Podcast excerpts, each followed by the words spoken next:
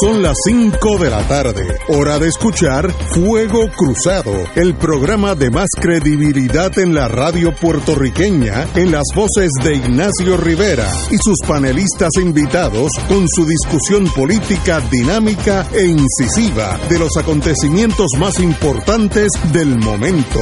Fuego Cruzado comienza ahora.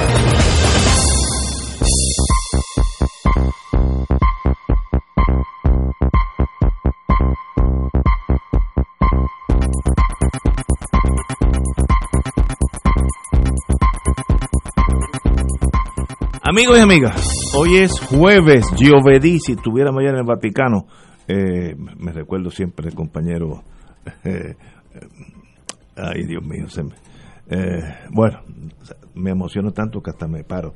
el compañero Néstor Duprey siempre disfrutaba mucho cuando yo hablaba un poco de italiano aquí para, para, para empezar el programa. sobre todo si mencionaba el Vaticano, así que ahí estamos, pero hoy es jueves, it is what it is. Estamos hoy con un grupo excelente, eh, el doctor Muriente, hoy el día del doctor Julio Muriente, que ahora está con nosotros los jueves, porque tiene problemas, los, o tenía problemas los martes por su eh, profesor, profesoría en la Universidad de Puerto Rico. Eh, Tato Rivera Santana, como siempre, está los jueves. Y el compañero, el senador José Nadal Condé, Nadal Power está, aquí acompañándonos los jueves, así que felicitaciones a todos amigos, un privilegio tenerlos ustedes. Así que empecemos el programa. Eh, hoy sale en la página 4 del Nuevo Día, peligra la fecha de las elecciones. Los atrasos en los trabajos que deben realizar la Comisión Estatal de Elecciones son cada vez más visibles. Uno como que le da la ira y luego mi personalidad es tirarlo a chiste o cínico, pero una vez que uno se calma y se da su concebido coñac, unas amigas de mi familia me regalaron dos botellas de pisco. Pisco es como jet fuel en, el mundo de alcohol. Hay que ir de suavecito con el pisco porque dos botellas no las he probado. Esta noche lo empiezo a probar. Pero una vez que uno lee eso, uno lee eso qué ineptitud ha caído sobre la Comisión Estatal de Elecciones que nada sucede bien. Eh, eh, y nadie protesta, aquí no hay, la gente no se tira a la calle. Eh, para digo, yo creo que se van a tirar si el 3 de noviembre caemos en el caos de las primarias pasadas. Yo creo que habría un problema bien serio aquí. No sé, espero. pero esto no es tan, esto no es rocket science. Miren, para que pase todo lo que va a pasar, estoy hablando ahora como administrador, que fui en pueblo unos años, lo primero es ordenar el papel. Si tú no ordenas el papel, todos los intelectuales de Puerto Rico se pueden engorrotar hablando aquí en este programa, pueden, podemos analizar todo y no haber elecciones. Así que ese es el paso uno. Sin ese papel que es canadiense, y yo estoy seguro que esa compañía en Canadá no está esperando la llamada de los puertorriqueños, tienen el mundo entero para mandar esos papeles. Así que si no los pedimos a tiempo, no va a llegar a tiempo.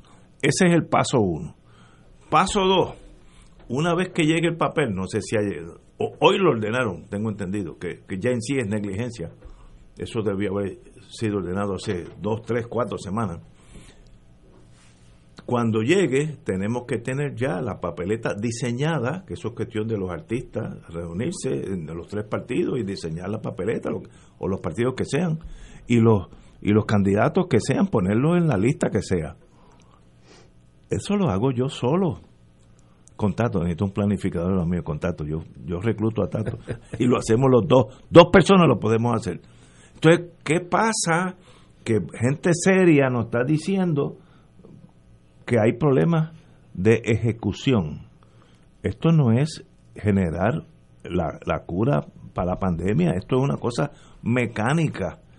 ¿Qué sucede? Pues mire, qué ineptitud. Y ante la ineptitud nadie jala por un machete y corta el miembro que esté eh, dañado. En la medicina se hace eso a veces. No sé, me, me, me quedo perplejo, me desespero y no sé si hay solución a este país. Tato, ya que te mencioné, vamos a empezar contigo. Bueno, mira, eh, Ignacio, pienso que esto es un problema y, y, un, y una conclusión, un resultado de un diseño que se encargó para que sí, para que así ocurriera. Es decir, que esto, esto es una ineptitud por diseño eh, intencionado. Pero ¿quién gana con eh, esta ineptitud? Bueno, vamos entonces a, eh, de las primeras cosas cuando cuando los investigadores se enfrentan a un delito o un crimen, ¿quién tiene? Exacto, ¿quién tiene interés? Que ¿Quién tiene interés? ¿Quién tenía el motivo para que para que ocurriera lo que ocurrió? Bueno, nosotros hemos visto en los pasados en el pasado año y medio el proceso que ha ocurrido en la Comisión Estatal de Elecciones para controlarla y para inhabilitarla como se supone que sea eh, y puede entonces rendir el, funcionamiento y el servicio que se supone que rinda en los procesos electorales.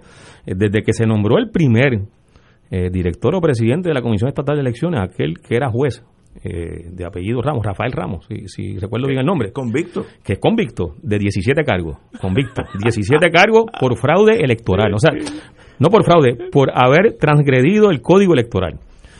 así que ese, esa, ahí empezó el, el diseño de manejar y manipular la Comisión Estatal de Elecciones por parte del Partido Nuevo Progresista para tener un resultado favorable a su partido. Luego vino el nombramiento del que está ahora, eh, Juan E. Dávila, eh, cuya principal eh, capacidad o peritaje es que es aliado del presidente del Senado, Tomás Rivera Chat. Eso no te hace y, y, su, y su nombramiento es estrictamente vinculado a la lealtad y a la fidelidad no solo del Partido Nuevo Progresista, sino de Tomás Rivera Chat. Eh, luego viene el Código Electoral, eh, que fue objeto de mucho debate en el país, pero sobre todo porque recibió la oposición unánime de todos los partidos, excepto del PNP. Es decir, se, se hace una reforma electoral, entre comillas, que no tiene el consenso de los partidos y eso rompió una tradición que venía sosteniéndose en Puerto Rico con relación al tema electoral en la que se perseguía y se procuraba que cualquier cambio eh, ya sea a la ley, a la estructura, a lo que fueran los procedimientos eh, eh, electorales, tuvieran el consenso de los partidos para que pudiera efectivamente tener credibilidad ante el electorado. Eh, y esa reforma electoral, nuevamente entre comillas, eh, se hizo a la trágala con la oposición de todos los partidos políticos en Puerto Rico, incluyendo los que han surgido recientemente eh, y que se inscribieron en este, en este periodo electoral. y el PNP impuso esa reforma electoral y Wanda Vázquez, que había hecho expresiones de que iba a revisar y que incluso dio esperanza de que no iba a firmar esa reforma electoral, finalmente la firma. Todo esto como parte de esa componenda y de ese diseño eh, partidista del PNP, en el caso de Wanda Vázquez, aliada o se alió con Tomás Rivera Chat y Rivera Chat con ella, eh, y la lealtad de Wanda Vázquez a Rivera Chat implicó que firmara esa, esa reforma electoral.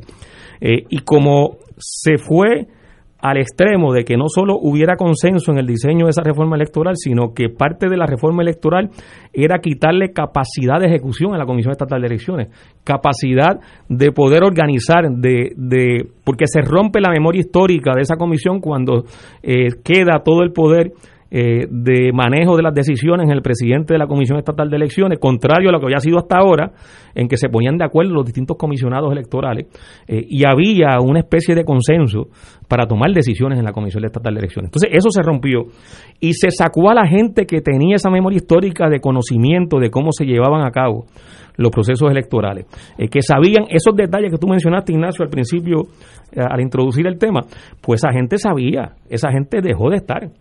Eh, porque se despidieron incluso para poderle pagarle más al presidente de la Comisión Estatal de Elecciones en, el salario. Y entonces vino el desastre de las primarias, que ahí es donde ya queda retratado que todo esto es un diseño con el propósito de que se manipule el proceso electoral a fin al resultado electoral favorable al Partido Nuevo Progresista. Eh, y ahora la realidad es que está en entredicho la posibilidad de que las elecciones se lleven a cabo el 3 de noviembre. Eh, ahora, la, la pregunta que es la que eh, me hiciste, Ignacio, cuando empecé a hacer la argumentación. Eh, ¿A quién beneficia eso? Vamos a discutir eso. Yo creo que Vamos a ver a, quién, a quién beneficia eso, porque yo creo que, que, que hay la intención, efectivamente, de que le permita a un partido de gobierno que está eh, cuestionado, que está desgastado, que está erosionado por el verano del 2019, por la incapacidad para manejar la respuesta a lo que produjo los huracanes Irma y María, por la incapacidad que ha demostrado para manejar eh, lo que fueron los sismos y los terremotos a principios de este año, eh, con la incapacidad en que han manejado el COVID-19 y la pandemia, no solo la incapacidad, sino la forma eh, inhumana en, muchos extremos en, ese manejo. y la erosión de ese partido, yo creo que la han reconocido muy bien los que dirigen ese partido y saben que el PNP está débil frente al periodo electoral del 3 de noviembre y ganar tiempo puede ser la estrategia. Ganar tiempo eh, para ver cómo pueden de alguna manera recomponer eh, o, diseñar la posibilidad de que puedan recuperar ese terreno perdido, aunque sea poco, apostando también a que entonces en el proceso electoral la fragmentación de la oposición le permita a ellos tener en ese sentido la posibilidad eh, electoral de ganar el 3 de noviembre. Pienso que por ahí es que puede ir eh, la intención y, y, por qué eh, se, se, ha manejado la Comisión Estatal de Elecciones de esta forma y por qué puede haber la intención de que las elecciones se muevan de fecha. Compañero profesor Murientes, deme su versión.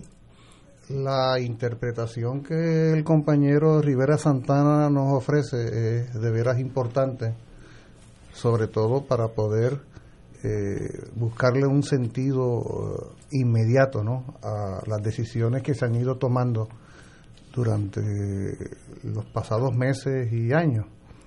Y, justamente ese tipo de interpretación es la que entonces nos va llevando a, poder producir una respuesta de a quién es que le puede interesar que haya una debacle en la gestión electoral en Puerto Rico. Y, y tiene sentido, ¿no? Tiene sentido que si tú sientes que eh, se ha debilitado tu influencia en el país, que has ganado descrédito y que no tienes todas las de ganar en un proceso electoral, tú quieras buscar de todas formas salida para poder eh, asegurarte de que tú puedas prevalecer. Y por lo tanto, pues la, todo apuntaría a que en efecto eh, los interesados en que haya un atraso en la fecha de las elecciones o que se cree una situación de desasosiego en lo electoral, eh, sería pues el partido de gobierno, ¿no? Sería el Partido Nuevo Progresista, sobre todo cuando uno ve que hay asuntos que se incumplen que no es francamente difícil cumplirlo. Eso que tú mencionabas, Ignacio, del tema del papel. Eso lo hago yo. Eh, yo no, contato. No, hay que... Que nos den el contacto nosotros, Tato, podemos hacer un dinerito. Por eso hay, cuando, tú, cuando tú analizas la...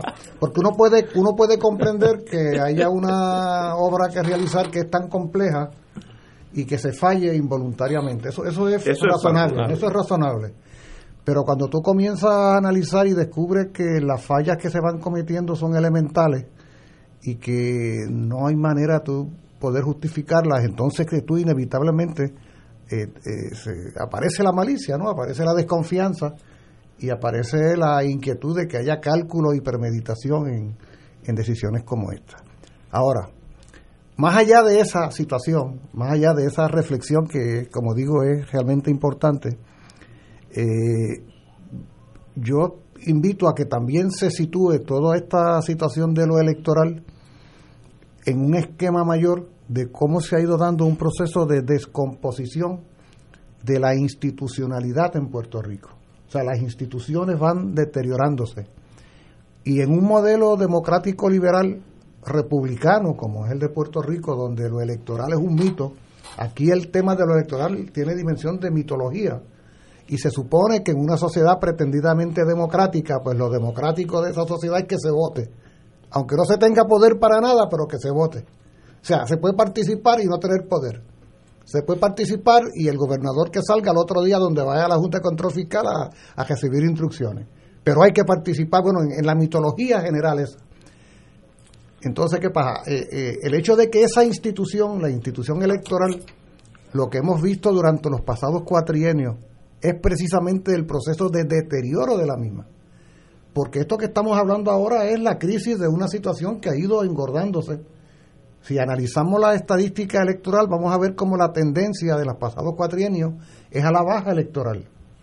Esa cifra que argumenta la Junta Estatal de Elecciones y el PNP sobre el 42% eh, que le concedió la victoria a Ricardo Rosello en el 16, cuando tú lo sitúas en el universo de los electores puertorriqueños, descubre que hubo casi un 50% aproximadamente de abstención eh, y que ese 42 realmente es un 25, un 26% de los inscritos y no estamos hablando de los con capacidad de votar que no se inscriben.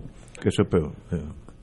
Agravado esto, por, lo hemos mencionado en otro momento, oye, eh, Ricardo Rosselló triunfa en noviembre, juramenta en enero. Menos de seis meses después, él mismo convoca a una consulta que llamó plebiscitaria porque sentía, se sentía con la plena seguridad de meter un golpe, un knockout. Pues, ¿qué sucedió? El 78% de los electores se quedaron en sus casas o se fueron para la playa, incluyendo más de 100 mil que habían votado por él siete meses antes. Correcto. Mira, mira la medida del deterioro de los procesos electorales, cómo se va dando. La siguiente aventura electoral que hemos visto es estas primarias, donde lo que ha participado son algunos cientos de miles de personas y el pueblo de Puerto Rico tuvo que pagar millones de dólares los populares y los PNP, pero sobre todo los que no somos ni populares ni PNP, hemos tenido que sufragar los gastos y hemos visto el desmadre que ha habido.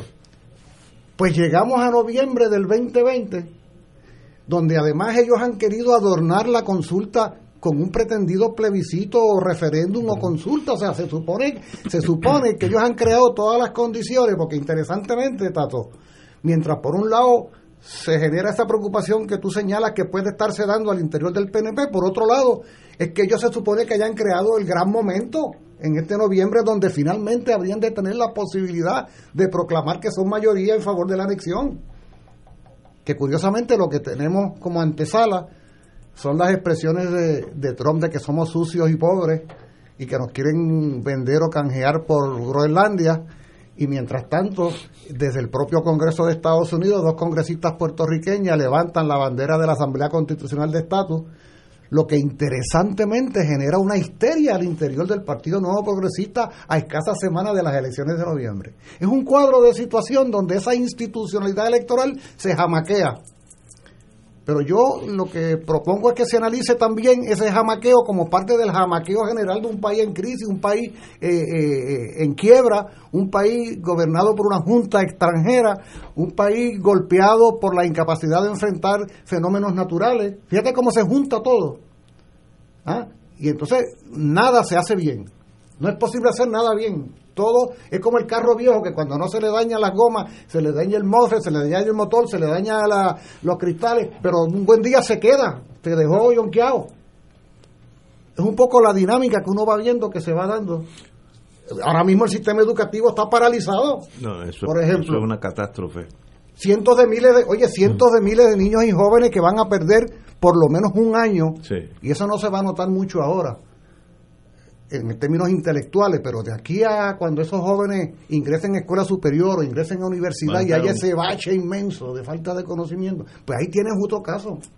Wow. Tenemos que ir a una pausa y regresamos con el senador Nadal. Fuego Cruzado está contigo en todo Puerto Rico. La tecnología avanzada al cuidado de su salud tiene un nombre. Advanced Imaging Interventional Center. Siempre con innovadores servicios en radiología diagnóstica y un personal certificado brindándole confiabilidad con resultados más certeros en todas sus pruebas. Ofrecemos MRI, tomografía computadorizada, angiografía digital, neuroradiología, sonografía y ahora con nuestro nuevo servicio avanzado de PET-CT para pruebas de alta eficiencia. Advanced Imaging, edificio Arturo Cadilla, Centro Médico San Pablo Bayamón, 269-2442. 2.6 millones de autos en Puerto Rico, algunos de ellos con desperfectos.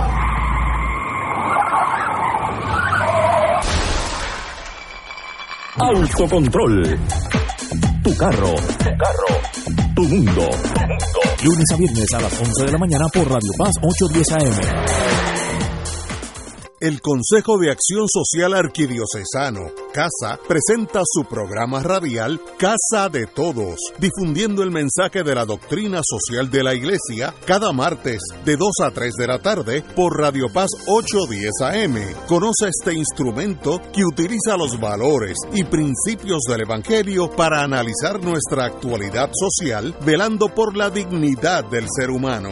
Casa de Todos, martes de 2 a 3 de la tarde por Radio Paz 810 AM.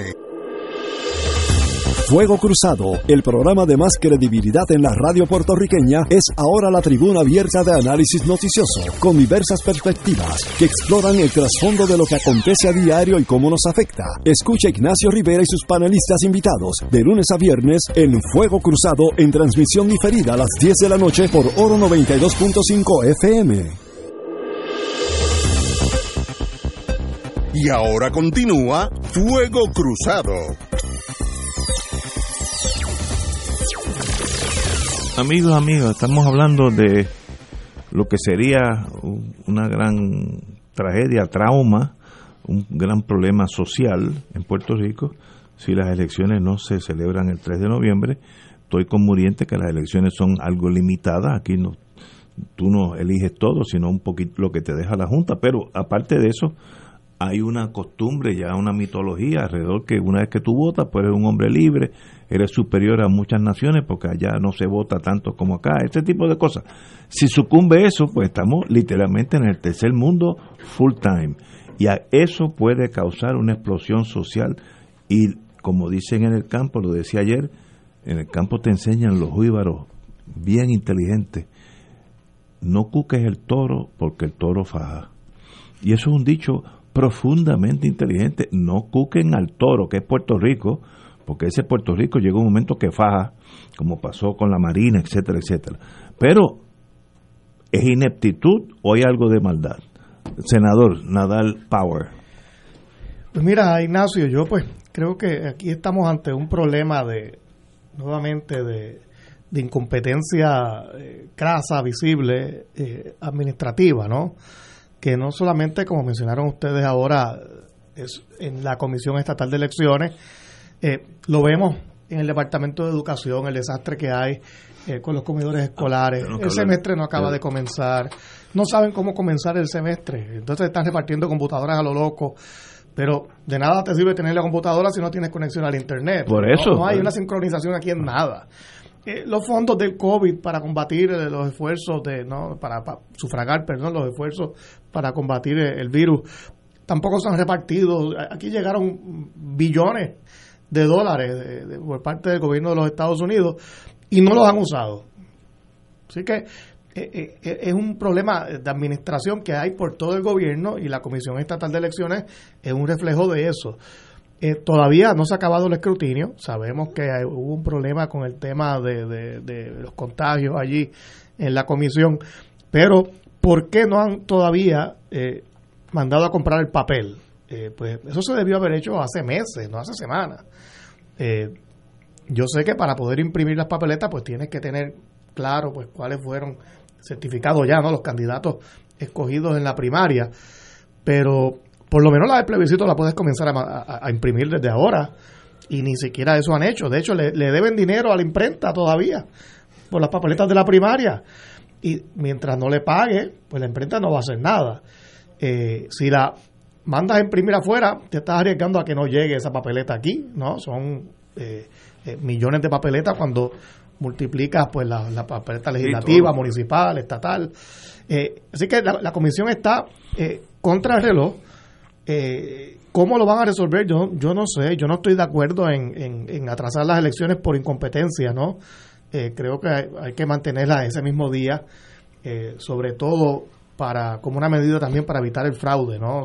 que no vayan a suceder que personas eh, voten eh, en los Estados Unidos en la elección presidencial y como la de Puerto Rico después, pues vengan para acá y voten también. Eh, es también evitar ese tipo de cosas. Se ha argumentado que la elección del comisionado residente tiene que ser el mismo día. Eso, eso no es así. El comisionado residente es una criatura creada por, por una ley especial y tú puedes poner otra fecha de elección. Eso no tiene nada que ver con, con la elección de los, de los otros miembros del, del Congreso. De hecho, en, nuestra historia han habido casos en que hubo uno, uno o dos años en que hubo, hubo hasta una vacante de, esa posición, ¿no? Eh, así que esas son excusas que no, que no me parecen válidas. Eh, lo que sí es importante es que la comisión eh, tiene ya que comenzar a, a, mandar a imprimir esas papeletas. la imprenta también tiene una capacidad limitada de cuántas papeletas yo puedo imprimir al día, ¿no? y si se pasa la fecha límite, pues aquí va a haber un, problema bien serio. Que no, no puede haberlo. Yo prefiero. Pero imagínate, si, si quien estuvo al frente de la Comisión Estatal de Elecciones en el desastre de las primarias es el que va a estar al frente hasta ahora. Para las elecciones del 3 de noviembre porque no lo han no lo han no, lo han votado. O sea el, el, el, reclamo de todos los sectores en Puerto Rico era que esa persona tenía que renunciar. Incluso él debió haber renunciado por, por, por decoro. Pero no ha ocurrido así con la secretaria del Trabajo la votaron y pusieron a otro. Eh, en su justicia hay tres ya funcionarios que han pasado por ese departamento. Este, en salud ha habido tres secretarios y secretarias que han pasado por ese departamento. Y entonces la Comisión Estatal de Elecciones, que hay muestras súper super evidentes, fehacientes de la incapacidad de quien la dirige, sigue ahí. Y por eso es que uno se pregunta, bueno, pero ¿cuál es la razón de mantener la persona que con toda probabilidad nos está diciendo la realidad de los hechos que va a producir un desastre el 3 de noviembre, porque él, la persona que dirigió esto, y como la ley le permite tener esas facultades que antes no tenía, pues entonces estamos con los elementos, digo, los números eh, parece que suman en esa dirección. Ojalá que no sea así, ojalá que, que, que, que nos sorprenda, ¿verdad? Pero pero con esa persona al frente. Informado que la comisión tiene que imprimir sobre 11 millones de papeletas. O sea, cuando uno le suma la municipal, la estatal, la de gobernación, todo. Eh, y la imprenta, me parece que puede imprimir, qué sé yo, 300 mil o 400 mil al día. Pues estás apretado de tiempo. Si viene un huracán o una tormenta, ahí hay una interrupción a lo mejor de electricidad, lo que sea o la imprenta tiene que cerrar por un contagio que hay adentro, que ha pasado con varias empresas, que, se, eh, que el COVID se propague en esa empresa. Eso puede pasar también. y, estamos aquí en una situación en, que si la comisión no actúa ya, está peligrando pues el, proceso el ejercicio democrático más importante de, de, Puerto Rico, que es esa elección que ocurre cada cuatro años, ¿no?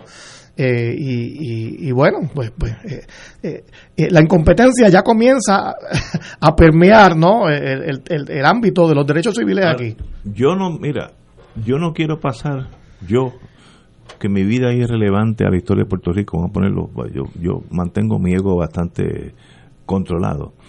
Ignacio, Ignacio el humilde le dice. No, no, yo, yo, yo, mi vida en realidad no, no afecta a la historia de Puerto Rico. Vamos a garantizarlo porque, porque sería un toque de locura. El día de las primarias, yo veo en la prensa, prensa, prensa, los que votan en Puerto Tierra votan en San Agustín, Colegio 3 o Colegio 4, donde hemos votado hace 40 años. Después, pues, el filete, yo puedo caminar a San Agustín ese día, por esas cosas, mi esposo y yo cogimos un carro, el carro y llegamos a San Agustín. Parecía Beirut. Allí no había nada, nada, nada. O sea, no, todo cejado. Había un silencio que asustaba, porque por aquí no puede ser. Mi esposa salió por un lado, yo salí por otro, preguntando, y había un janitor allí de la iglesia que dice, no, no, eso es en el Senado que yo sabía que imposible, este maestro está equivocado, ¿cómo va a haber una primaria en el Senado? Pues sí, era... en el Senado, pero eso es así porque te lo dicen, porque si seguías la prensa te equivocabas. Vamos al Senado, mi esposa va a votar no, no PNP, pero lo que está en el Senado es PNP. Entonces le preguntamos, bueno, ¿y, y dónde está el lado colorado?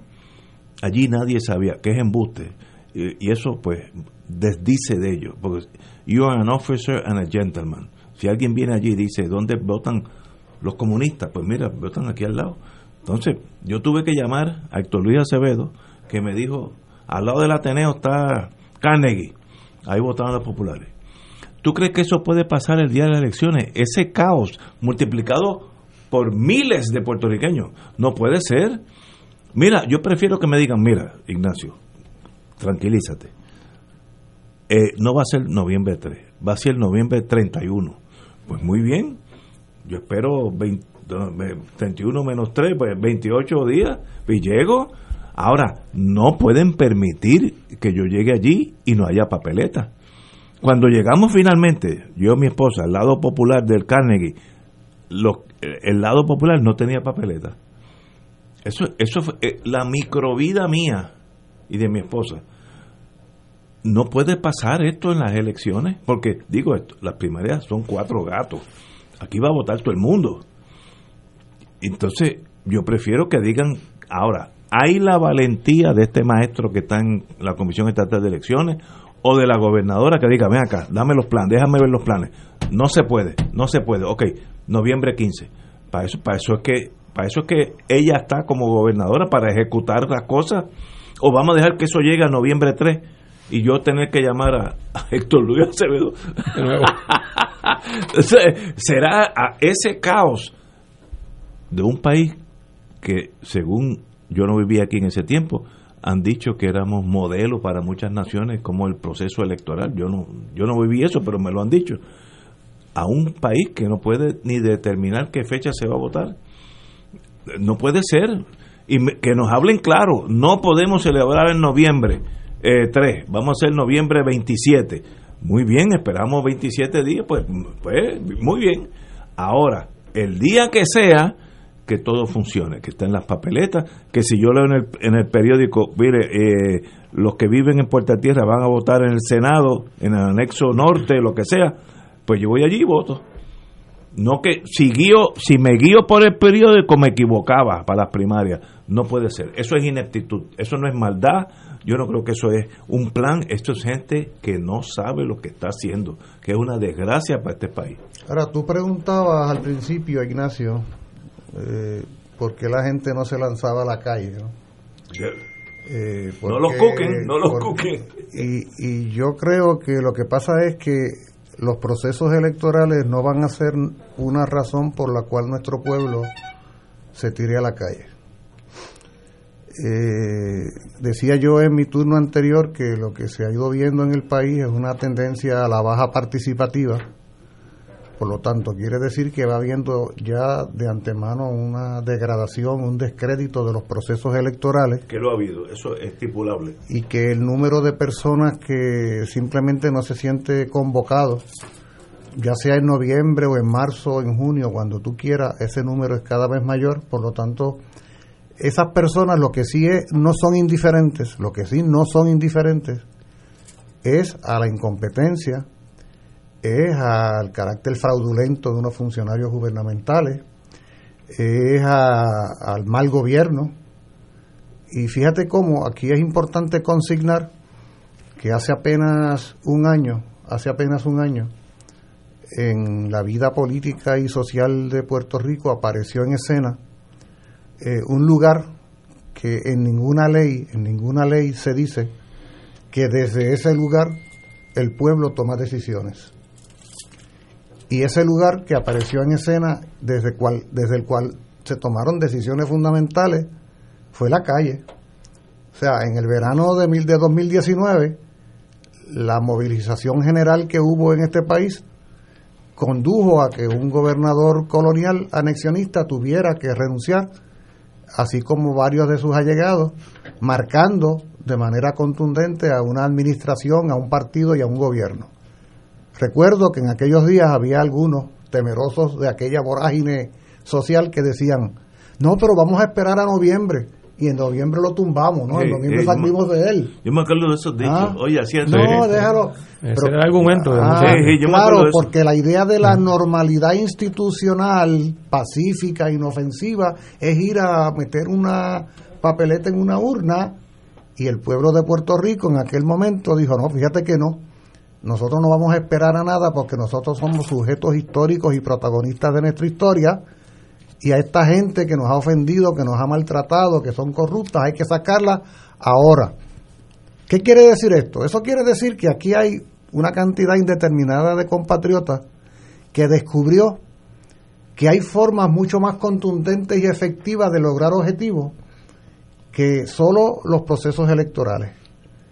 Por eso es que eh, inquieta tanto a los partidos políticos, por ejemplo, el que la juventud se quede en sus casas o que esa misma juventud decida volcar su respaldo a opciones que no sean los dos partidos principales.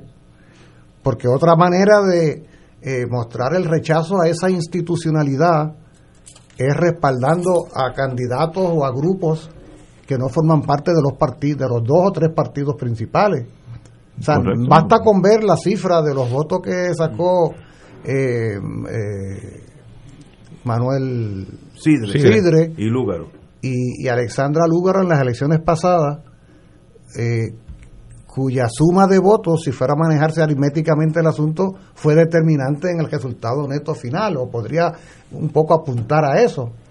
De forma tal que, que, aquí hay que ir, o sea, aquí hay una combinación de incompetencia, de deterioro institucional de lo electoral y de la maldad que se apuntaba inicialmente de querer manipular el proceso con unos propósitos específicos de controlar la estructura de gobierno colonial. Se mezcla todo, se mezcla todo. El problema, José, cuando la, cuando la incompetencia se convierte en lo normal, a ese que se ha acostumbrado a ser incompetente, Qué difícil se le hace. Pasa como con el corrupto.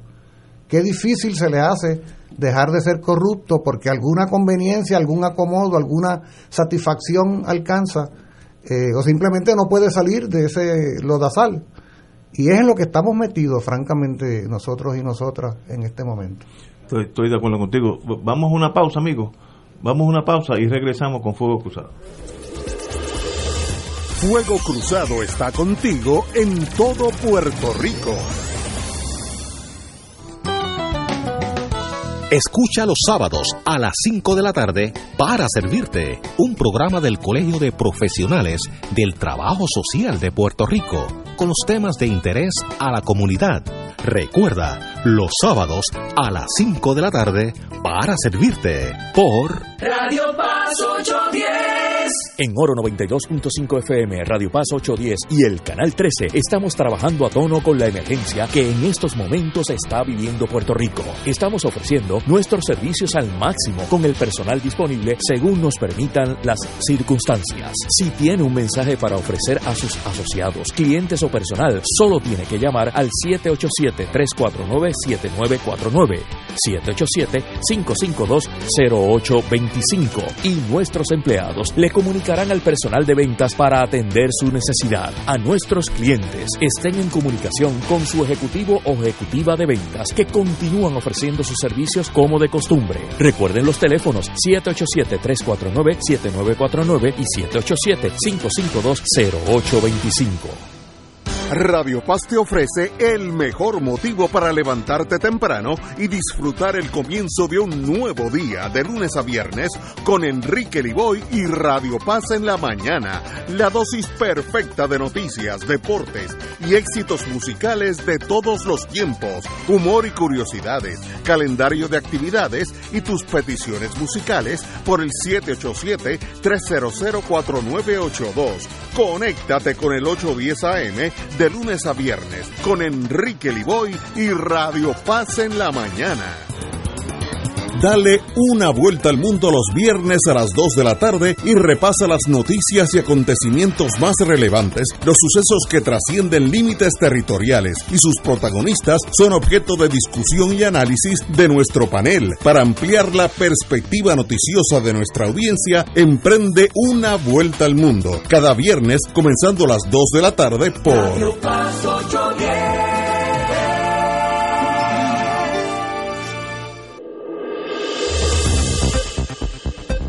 Y ahora continúa Fuego Cruzado.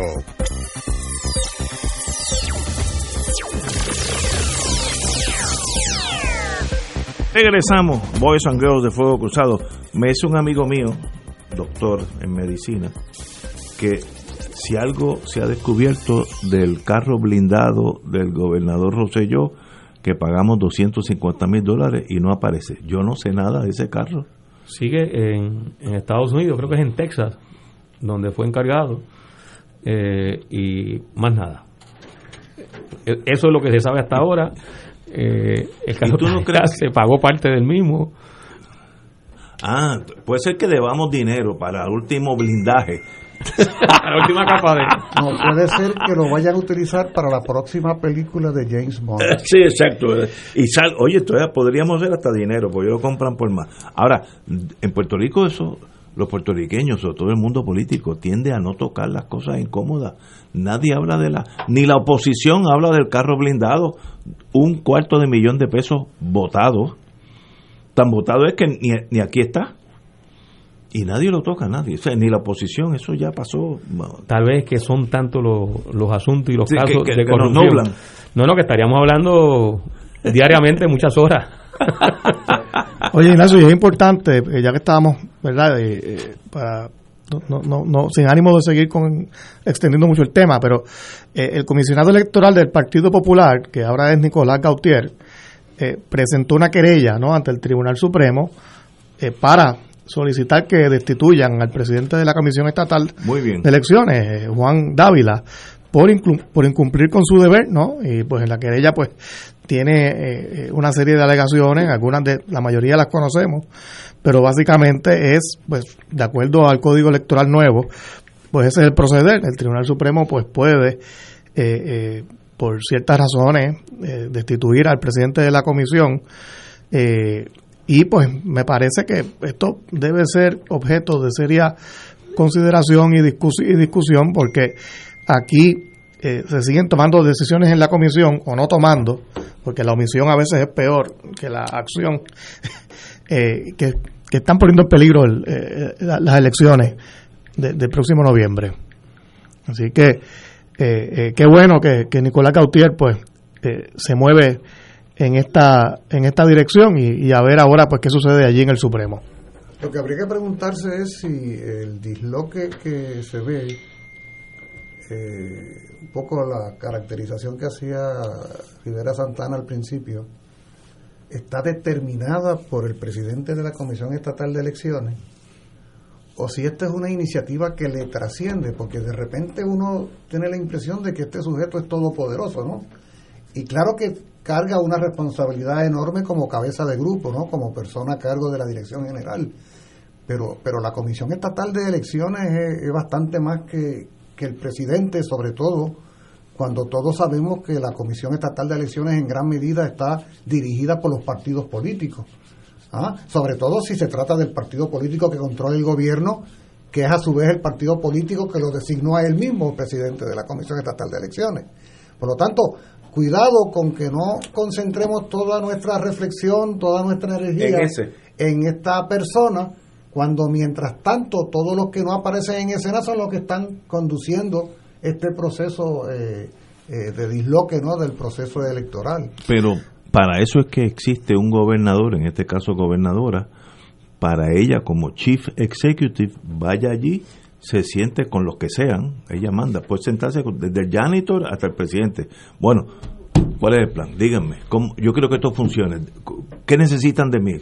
para eso es que unos líderes porque para estar yendo de, cóctel, de cóctel a cóctel, eso lo puede hacer cualquier persona. Ella es la líder. Esta, esto es responsabilidad de ella, no es ni de la Comisión Estatal de Elecciones. Ella es la primera ejecutivo. Si las cosas salen bien, ella gana el prestigio y si salen mal, es su problema. Así que ella tiene que tomar la rienda, pero me da la impresión que ya ella se apeó de la guagua. Sobre todo porque ya firmó la ley. O sea, e, e, esa reforma electoral, Ella la que es la que ha llevado a que se concentre el poder en el presidente de la Comisión Estatal de Elecciones, que a lo que decía Julio ahorita, pues la, una diferencia importante es que ahora el presidente de la Comisión Estatal de Elecciones tiene más poder. Eh, y, y en él se concentran tomas de decisiones importantísimas, estratégicas en términos del proceso electoral.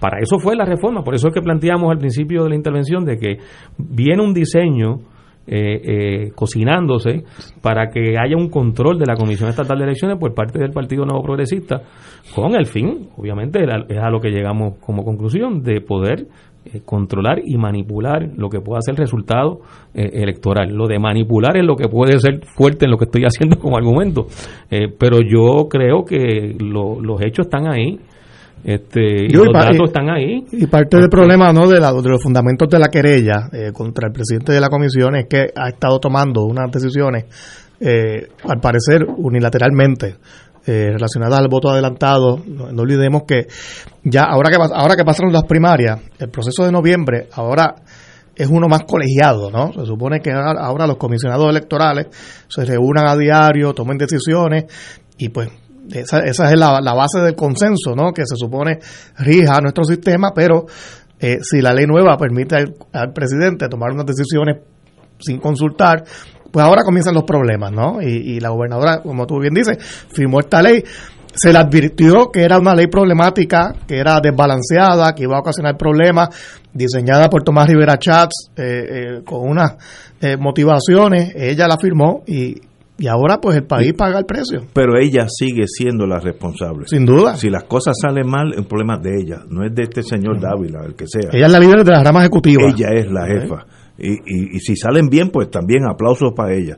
Pero me da la impresión que, como hubiera dicho uh, MacArthur, she has crossed the last river, ya cruzó el último río y ya se apagó y a ella le importa tres pepinos lo que pasa en Puerto Rico. Me da esa impresión. Vamos a hablar de eso tal vez ahorita.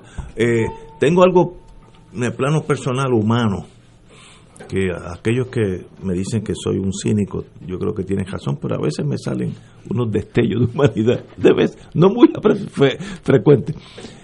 Yo consulté con mis cuatro hijos en cuatro estados totalmente diferentes, New Hampshire, Massachusetts, Maryland y Texas la pregunta es, ¿el sistema de transportación público está funcionando? Todos me dijeron sí. En algunos no hay restricción alguna, en otros sí hay restricción. Los estados varían, pero el sistema público de transportación funciona. La gobernadora, no sé qué le pasa con el sistema en San Juan, sobre todo de transportación, transportación pública, que creo que, que no le importa. No, no, es irrelevante hay miles de personas que se ganan la vida yendo a su trabajo en guaguas. Y eso es un crimen innecesario que esta señora está haciendo. Y como ella ya es noble y una condesa, me da la impresión que se metió eso en la cabeza, pues ya no sabe que hay gente que necesita esa guagua. Hoy, mi casa, mi hogar, tuvo que ir a Barrio Obrero a buscar una señora jovencita que nos ayuda en los menesteres de la casa, lo tuvimos que ir a buscar y la tuvimos que ir a llevar. Esa señora también tiene un, día de, trabajo y es en Guainabo. ¿Y cómo ella, ella llega a Guainabo sin guagua? Y ella conoce todos los schedules de guagua, mucho mejor que nosotros. Ella es un fenómeno en eso.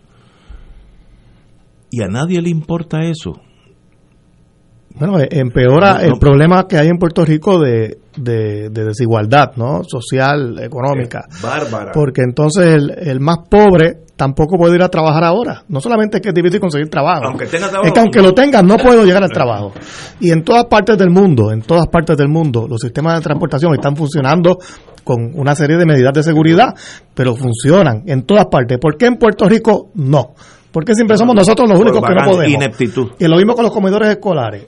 si, hay fondos para ello, hay medidas, incluso pues también hay dinero para tomar medidas eh, de seguridad. Eh, se pueden comprar los alimentos. ¿Por qué aquí es donde único no pueden abrir los comedores? es increibleeh, Es, una actuación a base de, discrimen. O sea, es una mentalidad que, nosotros los nobles discriminatoria contra la gente de menos recursos económicos, porque el que usa no el sistema de transporte que hay en Puerto Rico, porque nosotros no tenemos un sistema de transporte. Lo, que tenemos son unos componentes ahí. Lo que queda de, lo que queda, ¿verdad? Inconexo, eh, para peor.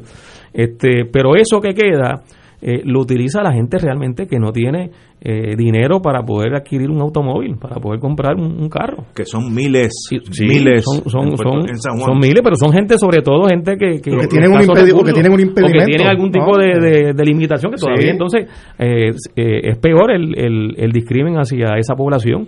es inexplicable. Entonces, como ustedes dicen, eso se hace y se ha hecho en otras partes del mundo con las medidas de seguridad, con la distancia, pero la transportación es fundamental para la gente que, que necesita trabajar. No, no entiendo ¿Cuál, es? Yo vi, yo veo, para que no se me olvide mi italiano, yo veo de vez en cuando la RAI, Radio Televisión Italiana, en un canal que hay.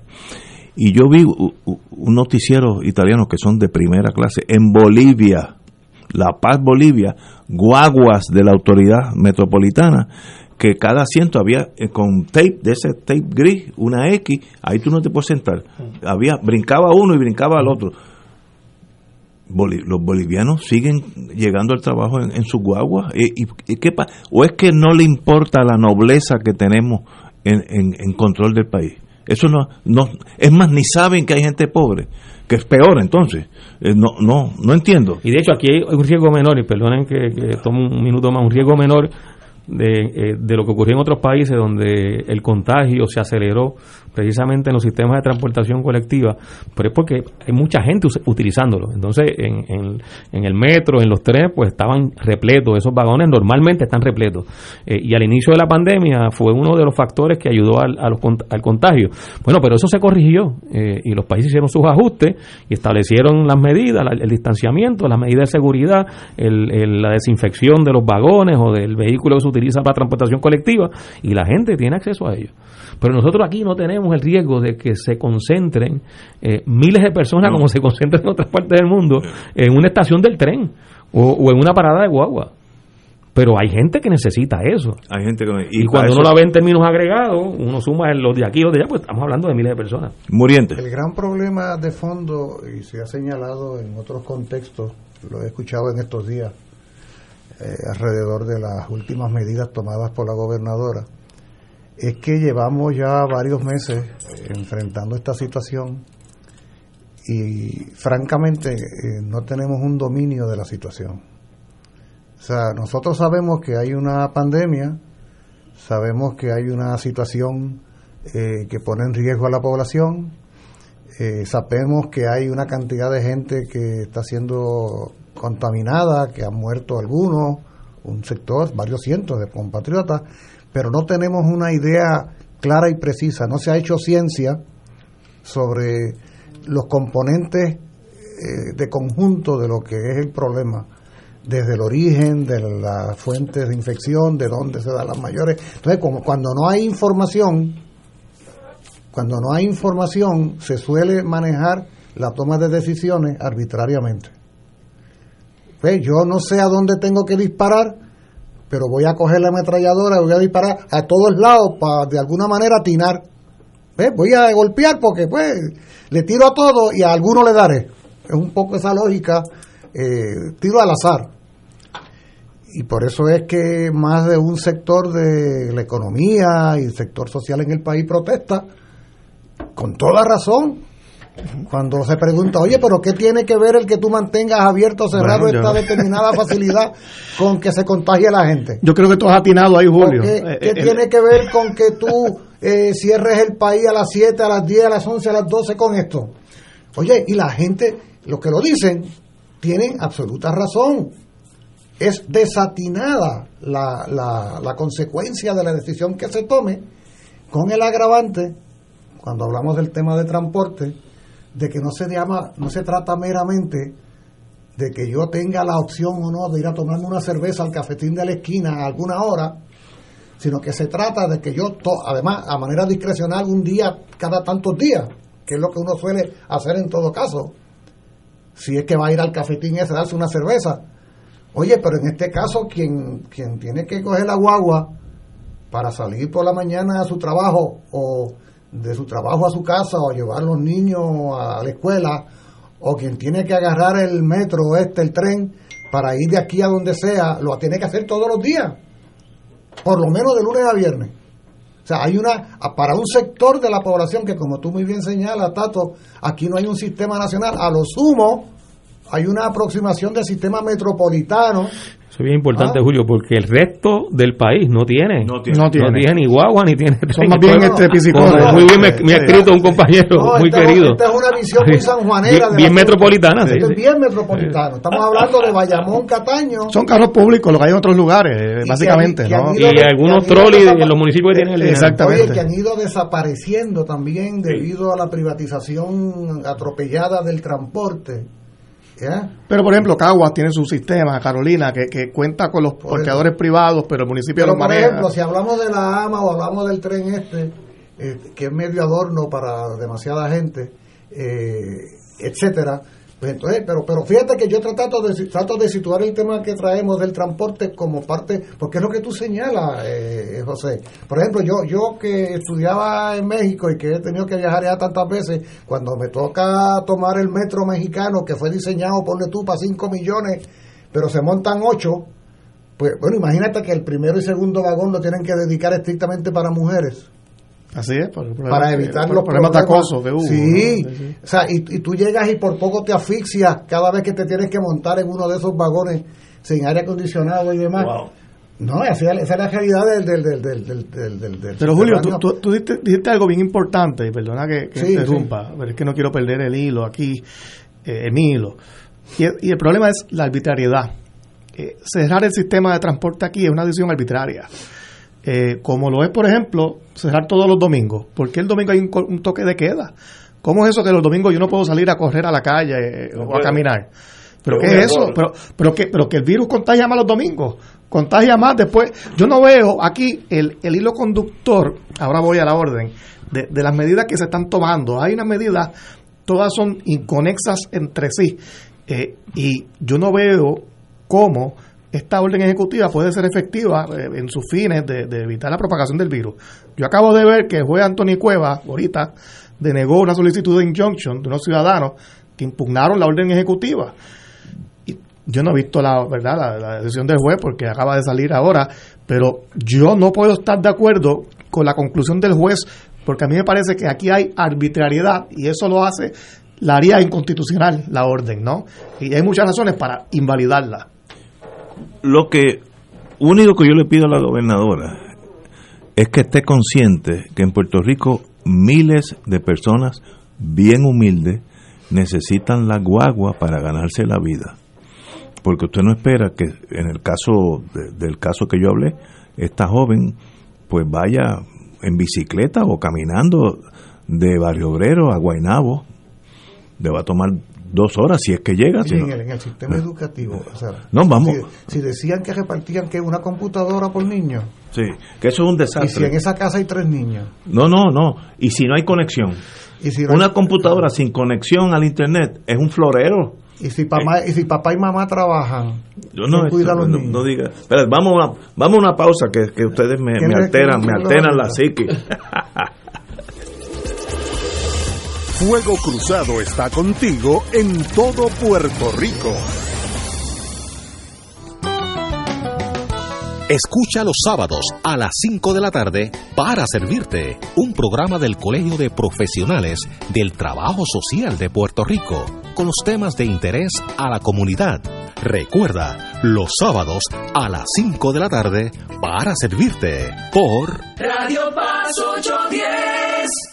En Radio Paz 810 AM agradecemos las contribuciones de nuestros oyentes recibidas a través de ATH Móvil durante esta larga cuarentena, que nos ha permitido mantenernos en el aire a pesar de la difícil situación económica que nos ha golpeado duramente. Permanecemos a flote, pero cada vez es más cuesta arriba la misión de seguir operando este ministerio radial al servicio de nuestros hermanos en la fe y nuestra iglesia. Ahora más que nunca necesitamos de tu solidaridad. Entrando a la aplicación ATH móvil de la siguiente manera. Paso número 1, marca Pay Business. Paso 2, busca Radio Paz 810. Número 3, escribe la cantidad del donativo. Y número 4, presiona enviar. Muchas gracias por tu ayuda y mil bendiciones ahora y siempre.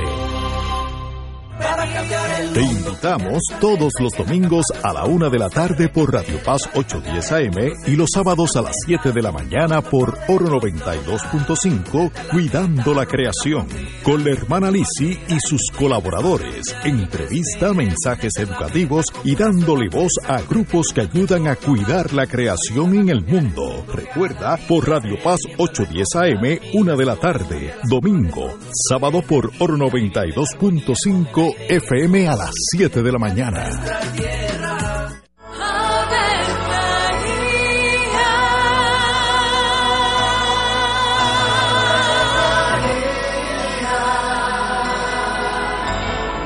El ángel del Señor anunció a María. Y ella concibió por obra del Espíritu Santo. Dios te salve María, llena eres de gracia, el Señor es contigo. Bendita tú eres entre todas las mujeres, y bendito es el fruto de tu vientre Jesús.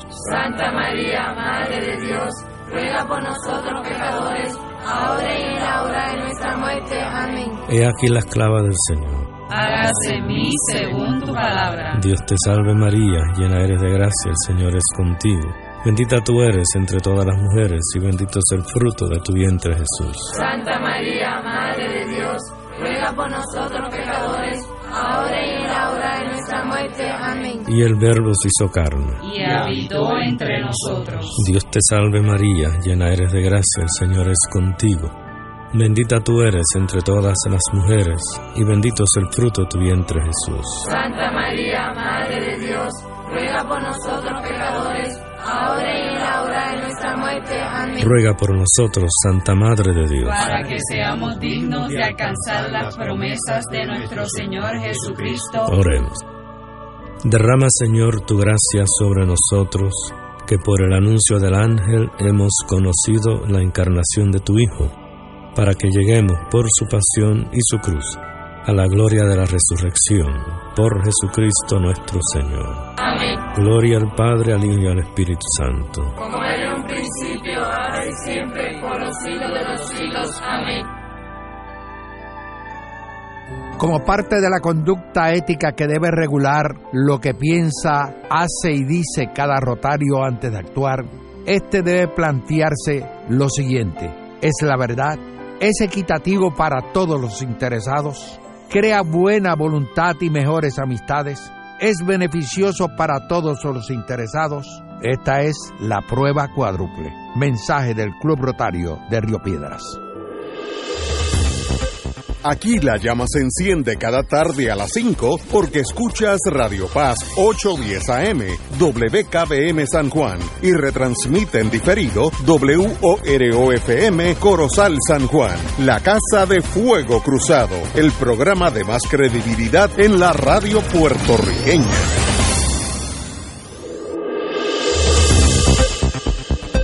Y ahora continúa Fuego Cruzado.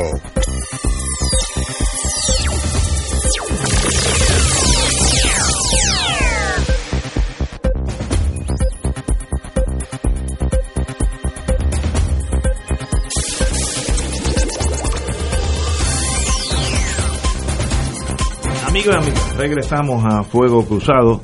Estamos aquí los jueves con el profesor Julio Muriente, eh, el compañero José Nadal, senador de Puerto Rico, y el compañero, eh, espérate, ¿quién me, quién me falta? Dijo Muriente, ah, Tato Rivera Santana. Planificador. Eh, planificador, que cuando me nombren a mi jefe de las elecciones, eh, el hombre al lado mío, tú vas a ver.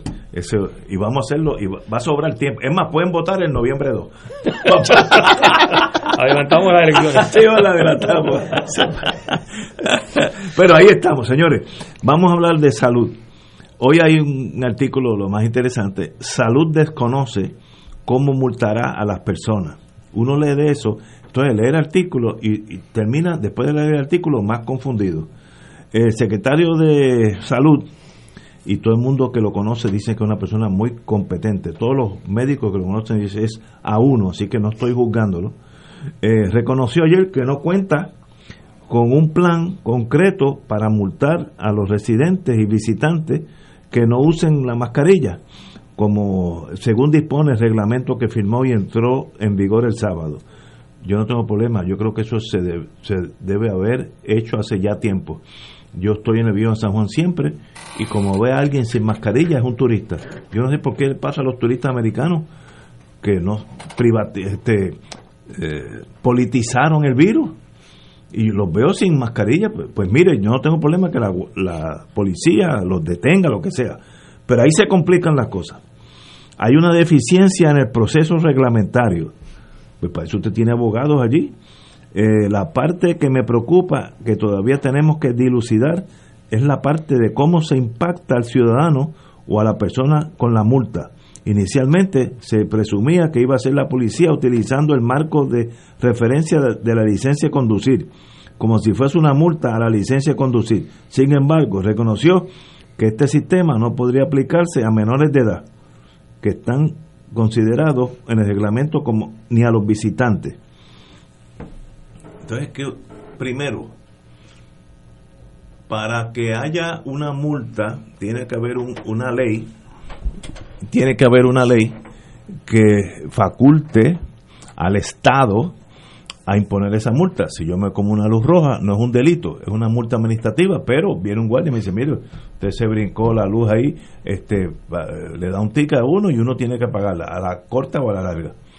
Eh, yo creo que ese sistema hay que implementarlo, no, no se me atasquen, que puede ser que Chencho, que vino de New Jersey, no tiene licencia, pues usted dice, o, tengo que llevarlo a un juez para que pague la multa ante un juez. Punto. Pero ahora estamos que no está claro el reglamento de salud. Yo le daría eso si yo fuera secretario de salud, que es un médico. Yo llamaría a Janer, que es el jefe de la policía, y decir, Janer, tú has bregado con eso toda tu vida, hazme un reglamento que aplique, porque él, tiene que haber habido, él fue el jefe de la DEA en Puerto Rico, tiene que haber visto reglamentos a diestra y siniestra, pero como que han, le han puesto a alguien que no tiene entrenamiento coercitivo policiaco el, el rol de hacer un reglamento, que yo creo que es un error, por mucho que trate este señor eh, Lorenzo González, le va a tomar mucho más tiempo que Janet. Mire, Janet, dime lo que yo tengo que hacer y yo lo firmo. Hay que ser práctico en la vida. Y yo creo que está pasado de que la policía implemente la mascarilla, porque todos los médicos del mundo dicen que la mascarilla soluciona muchos de los problemas de, la, de esta epidemia pero veo que por lo que dice él que no va a pasar nada, que esto seguirá por ahí. y, no, me, queda claro cuál es tampoco, ¿verdad?, de la, autorización en ley para hacerlo. Si no hay una ley hasta ahora aprobada, que, por eso que la autorice, pues va a ser complicado. Nuestros legisladores, entre ellos tú. No, pero, pero no hay sesión es el problema. estamos fuera de sesión. Ah, bueno, ¿verdad? No hay sesión, ¿verdad? ¿verdad? Eh, eh, Se me olvidó eso. Porque el último el último semestre del cuatrienio, pues no, no hay sesión legislativa, a menos que la gobernadora convoque una sesión extraordinaria. Eh, por lo tanto, si no hay una ley eh, que específicamente autorice esa multa, no puede Pues, pues sería inoficiosa, ¿no? No, no. Eh, aquí lo más importante, si sabemos que el contagio está en las aglomeraciones, pues qué medidas se están tomando, ¿no? y, y, y un problema serio que hay es que, pues, como por las noches no pueden abrir las barras ni, ni restaurantes, pues entonces mucha gente está haciendo actividades en las casas, se están reuniendo sobre todo gente joven y, y, bueno, pues eh, hoy yo conversando con, una persona conocida, pues resulta que uno de sus sobrinos se contagió, eh, universitario. ¿Por qué? Pues porque es que hacen fiestas en lugares privados, ¿no? No en negocios. Y ahí, y ahí está el problema. Entonces uno puede multar a la gente en la calle, uno puede hacer muchas cosas, pero si la gente no desarrolla conciencia, eh, eh, vamos a seguir lo mismo, ¿no? Eh, y, y, el problema no es la persona que está lloviendo en la calle, caminando por ahí solo. Ese no es. es la aglomeración y, y la falta de conciencia de muchos ciudadanos, lamentablemente. Pero además, esto demuestra que esa orden ejecutiva de la gobernadora, de hecho, ya va a cumplirse casi dos semanas de haberla pronunciado o emitido. Eh, es disfuncional, o sea, en, el sentido de que, de que contiene una serie de asuntos que se supone que ocurran, pero que no están los procedimientos para que así se puedan eh, implantar, como es lo que se acaba de mencionar. O sea, ¿cómo es posible que cuando se estaba elaborando esa orden ejecutiva eh, no hubiera conciencia de eso que acaba de decir ahora José Nadal? Eh, de que había que legislar para que pudiera establecerse algún tipo de penalización por el, por el uso o no de la mascarilla. La, ley de tránsito es una ley. Por eso. Y, y, autoriza esas multas. Estaba en la agenda de la gobernadora convocar una extraordinaria para aprobar esa ley como una de las razones para citar una extraordinaria. Pues parece que no. Entonces, ¿quién, quién se sentó a, diseñar, a escribir, a preparar esa orden ejecutiva? Eh, ¿Qué extremo eh, no consideraron, eh, parece una chapucería, o sea, parece que es algo que, realmente se hizo para, para decir algo eh, y mantener algún tipo de legitimidad o de convocatoria de parte de la gobernadora de que se hagan las cosas en una dirección u otra.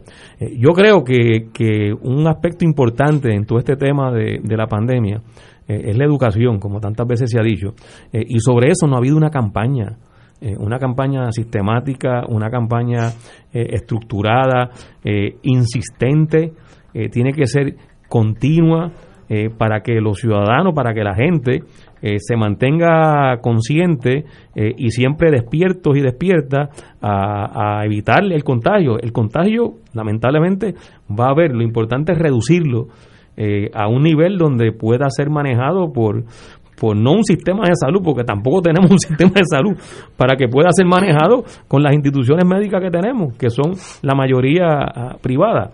Eh, y, y esa, esa campaña educativa uno no la ve. uno no ve eh, una, una, un, esfuerzo para, para que eso, eso ocurra y por el contrario lo que ve son decisiones muy contradictorias. Decisiones muy contradictorias. fíjate que tiene mucho que ver aquí pareciera que estamos haciendo un pase de balance de cómo se han hecho o no las cosas en estos meses. Qué interesante, ¿no? Y, Tenemos de menos. Pero, pero, fíjense, fíjense nuestros amigos y amigas Radio Escucha, tiene que ver desde el origen con cómo se concibe todo. O sea, ¿qué grupos de apoyo fueron los que se crearon?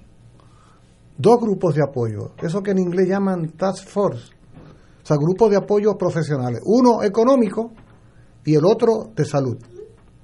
Pero aquí, en este instante, hemos mencionado conciencia, disciplina, educación. ¿Ah? ¿Cuál es la disciplina por excelencia la, correcta, la que, la que logra objetivos, la disciplina consciente y voluntaria. Pero ¿cómo se logra la disciplina consciente y voluntaria? Con el desarrollo de la conciencia. ¿Y cómo se logra el desarrollo de la conciencia? Con la educación. ¿Ve? Cuando tú educas y eleva a la conciencia a cada ciudadano y ciudadana la importancia, el valor, la pertinencia de algo, tú no tienes que andarle detrás con un guardia porque ese ciudadano promedio eleva a la conciencia la corrección de ser disciplinado. ¿Y qué significa ser disciplinado? Ser disciplinado es seguir unas pautas, si tú quieres vivir, casi nada, vivir. Entonces, observen ustedes que nosotros tan vinculados que estamos a Estados Unidos probablemente nos vemos contaminados por una visión de lo que es la libertad en Estados Unidos se ha generado desde sectores conservadores sobre todo, pero también desde sectores eh, jóvenes y demás, toda una oposición, digamos, al uso de la mascarilla o al uso de no a la decisión, porque atenta contra mi libertad. Y ahí es que está la irresponsabilidad. Por eso, pero ¿cómo que atenta contra mi libertad, de mi libertad? Ah, que yo puedo hacer lo que me dé la gana. Pero es que la libertad no es hacer lo que se te dé la gana. Y ahí es que entonces hay conceptos, hay paradigmas que tenemos que nosotros hacer una lectura distinta. El mayor ejercicio de libertad que puede hacer un ciudadano en este país en este momento histórico es ser disciplinado, es crear conciencia y educarse sobre todo esto. Y si eso significa que no hay reuniones de grupo íntimo, como ustedes señalan, esa que tú decías, José, de que se junta la piña de chamaco y chamaca. Si eso significa eso, pues eso significa eso porque estamos queriendo proteger el derecho fundamental de cualquier ser humano, que es el derecho a la vida, mano. Mira, Julio, yo, yo entendía, yo entendía el toque de queda y lo favorecía al, principio, las primeras semanas, porque todavía el ciudadano no entendía lo que tenía que hacer para evitar la propagación y nadie estaba preparado la gente no tenía ni mascarilla, los negocios no tenían desinfectantes y hacía falta un periodo de, preparación. Y, era, una manera de congelar el balón, vamos a prepararnos y empezamos poco a poco. Ya la gente sabe cómo se propaga el virus, cómo no, lo que hay que hacer. Eh, y es el momento ahora de la responsabilidad individual, ¿no? Y, ser consciente eh, hacia los demás. Eh, y, y si, si eso no se logra, pues las medidas que se tomen no van a funcionar, no van a funcionar. Y, y esta cosa de, de, restringir horario, a mí ya no me hace sentido. Eh, eh, en, un momento dado hacía sentido al principio, pero ya eh, ahora llega, entra en el umbral de la, de la, de la arbitrariedad, que, es el peligro aquí, ¿no? Que están tomando decisiones que no tienen ningún tipo de justificación. Lo que mencionó ahorita de los domingos, porque yo no puedo pasear el perro mío en la acera el domingo. Pero, pero, ¿qué es esto? o sea, yo conozco gente que lo han regañado eh, eh, por pasear el perro o el, domingo, que el domingo el virus se propaga más. ¿Por qué esa decisión? Es que no entiendo. Lo otro, es, lo otro es eh, que, que también uno nota que no hay un esfuerzo por mirar si en algunos lugares se puede aplicar unas cosas que en otros no se debe. lo que quiero plantear es lo siguiente. la, la, información eh, más o menos está, está surgiendo, con sus limitaciones y, su, y sus dificultades, pero hay más información hoy que lo que había al principio de la pandemia. Eh, y se tienen más datos. Eh, y se puede incluso, porque ya sale de, de le dicen la tabla. De, y los, médicos, han aprendido mucho también. ¿cómo se este, pero la tabla que se publica por el Departamento de Salud, ya uno puede identificar cuántos casos hay en cada municipio, etcétera. Pues tal vez es importante mirar si en algunos municipios la forma de actuar es distinta. Eh, porque la información que se tiene indica que hay muchísimo menos contagio. Eh, pues ahí se puede actuar de una forma distinta a la que se puede eh, aplicar o, implantar en San Juan, por ejemplo, donde sigue siendo el municipio con mayor contagio en, Puerto Rico. y eso lo están haciendo otros países. En Estados Unidos por counties, cada municipio, counties, tiene su propia regla. Y si en un county X no hay caso, pues todo el mundo sigue caminando. Y, fíjate que, que, esto uno no lo ve, por ejemplo, en el tema este de la educación, de las clases, y me lo, me lo comentaba por escrito un, un, querido amigo eh, hace un rato. Dice, a lo mejor lo de tirar una sola regla, una sola raya eh, para cómo se deben llevar a cabo las clases en, en todos los municipios es un error. Eh, tal vez en unos municipios puede ser distinto a otros, nuevamente a base de información y datos, pero uno no, uno no está recibiendo eh, de parte del gobierno y de parte de los responsables en las agencias públicas que tienen que ver con, este tema, uno no está recibiendo eh, esa destreza o, esa especificidad, ese talento en mirar lo particular. Eh, y, y, básicamente las decisiones se toman a ras, o sea, es una sola decisión eh, para todo el territorio eh, y las cosas no se están comportando necesariamente igual. Bueno, yo mañana... Eh, en unas regiones incluso de, Puerto Rico, con, toda, con todo lo que implica nuestras dimensiones geográficas. nosotros tenemos diferencias importantes regionales en municipios. Y eso uno no lo ve en, la, en, la, en el diseño de estas decisiones, uno no ve el reconocimiento de esas diferencias que pueden ser cruciales en que haya mejor efectividad en las decisiones y menos sufrimiento en las consecuencias.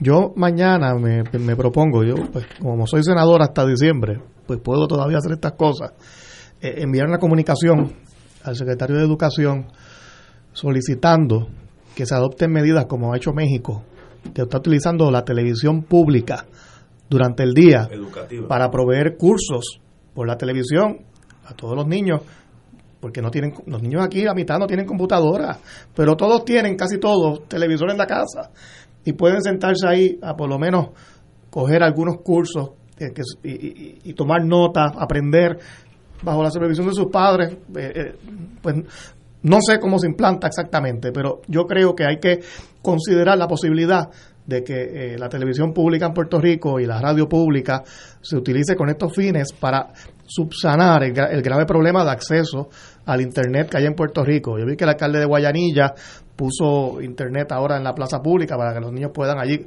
ir, allí con sus computadoras y conectarse, pero la verdad es que eh, la mayoría de los niños del sistema público que son pobres, eh, muchos... Eh, la mayoría son también criados a veces por, por, la, por madres solteras que tienen que trabajar, no tienen los medios. esto, esto es bien grave, ¿no? Porque estamos creando una brecha eh, eh, educativa aún mayor ahora, porque el, el, el, pobre, el que no tiene recursos, es el que no se está pudiendo educar en estos días.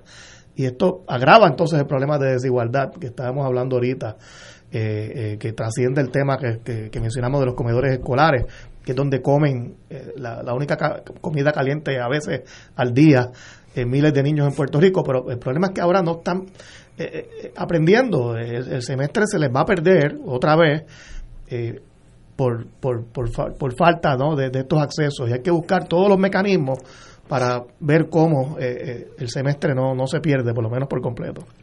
Profesor, ¿usted todo, sabe de eso? Todo lo señalado apunta a una necesaria elevación de la sensibilidad social sobre todo esto.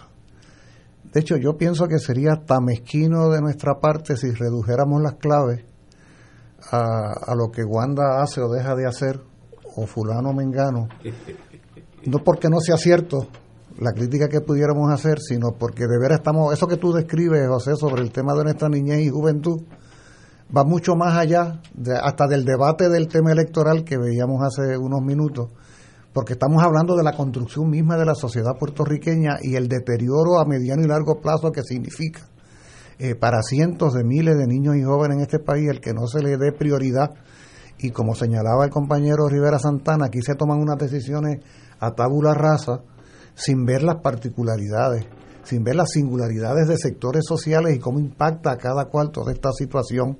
¿Ve? O sea que en ese, en ese sentido eh, hay que elevar la sensibilidad. Yo, yo desde un primer momento decía que era equivocado hablar de distanciamiento social en tiempos de crisis, porque en tiempos de crisis es cuando más cercano debemos estar socialmente, que en todo caso lo que debe haber es distanciamiento físico, ¿verdad? Pero en términos sociales cuando más cerca, o sea, este testimonio que estamos dando nosotros aquí es un testimonio de cercanía social con nuestra niñez y juventud, no distanciamiento, todo lo contrario. Nosotros no queremos distanciarnos socialmente de nuestra niñez y juventud. No queremos distanciarnos socialmente de los hombres y mujeres que tienen que salir a trabajar todos los días y no tienen un vehículo para llegar al trabajo. Queremos tener, estar cerca de ellos. Ah, si para ello tenemos que aislarnos físicamente, pues lo hacemos. Seis pies, como dice un poco la, la, consigna. Sí, pero no es tiempo de distanciamiento social, es tiempo de fortalecimiento social cuando hay crisis social. Y en el caso de niñez y juventud, con más, con más razón que nunca. Yo hace muchos años, estoy hablando hace fácilmente 40, 50 años, eh, aprendí que en Australia, como la población es tan pequeña y las distancias son tan gigantescas, una nación más o menos un poquito más grande de Estados Unidos continental, este, digo, los 50 estados, que se enseñaba por televisión era hace tantos años que la televisión era blanco y negro y la escuela era por televisión. Bueno, por aquí se daban clases por televisión. Se daban antes, claro. Y, Canal 6 tiene experiencia, sí, hay toda una experiencia acumulada sobre eso. ¿Y para qué toda, toda esa gente ahí ahora mismo, ahora mismo, qué hacen allí? De, de 8 a 5, no, no, la televisión es la hora que sean. ¿Qué hacen? A nadie se le ocurre que podemos dar clases básicas de inglés, aritmética, lo que sea, hagan algo o esto sencillamente el Canal 6 está probando que es irrelevante a Puerto Rico, pues entonces véndanlo. Yo, yo puedo hacer las dos cosas. O sirve para la sociedad o eres exceso. Si, no, si eres exceso, tú lo decidiste, te vendí. Pero, pero en este momento es un, un momento ideal para volver a las clases televisivas, que en Australia, yo me acuerdo, lo vi, hace 45 años, 50 años, eran por televisión. los cubanos lo están haciendo en la actualidad. ¿Ah, sí? En, Cuba, en Cuba, aparte de la educación, porque ellos están enfrentando problemas similares a los nuestros en cuanto a la pandemia respecta. Así que. No, y mencioné México, en México esto está ahora México, en los México también lo están haciendo, o sea, pero es que no estamos descubriendo el hilo negro. Sí. Pero es que como decía Tato, aquí yo me acuerdo, yo de adolescente ponía el Canal 6 y habían cursos eh, de, que, eran auspiciados por el Departamento de Educación, en aquel tiempo se llamaba Departamento de, Instrucción Pública, eh, y era un servicio público que se hacía a través del canal 6, y yo no he visto eso ahora. Oye, yo por WIPR Radio, me acuerdo, que yo trabajaba en un, en un, plan médico y, y, era oficinista, imagínate, hace muchos años de eso. Yo escuché totalmente la Ilíada y el Quijote. Qué maravilla Imagínate, escuchar la Ilíada del Quijote por capítulo. ¿Ah? Y, y era, era maravilloso. Fíjate que cuando, cuando supuestamente éramos más pobres, teníamos más capacidad de llevarle a la gente y al país eh, educación, información, manejar situaciones complejas y ahora que supuestamente tenemos mucho más dinero. hay más dinero, en, en, el gobierno y en, y en, Hacienda y hay más tecnología mira las pues, dificultades.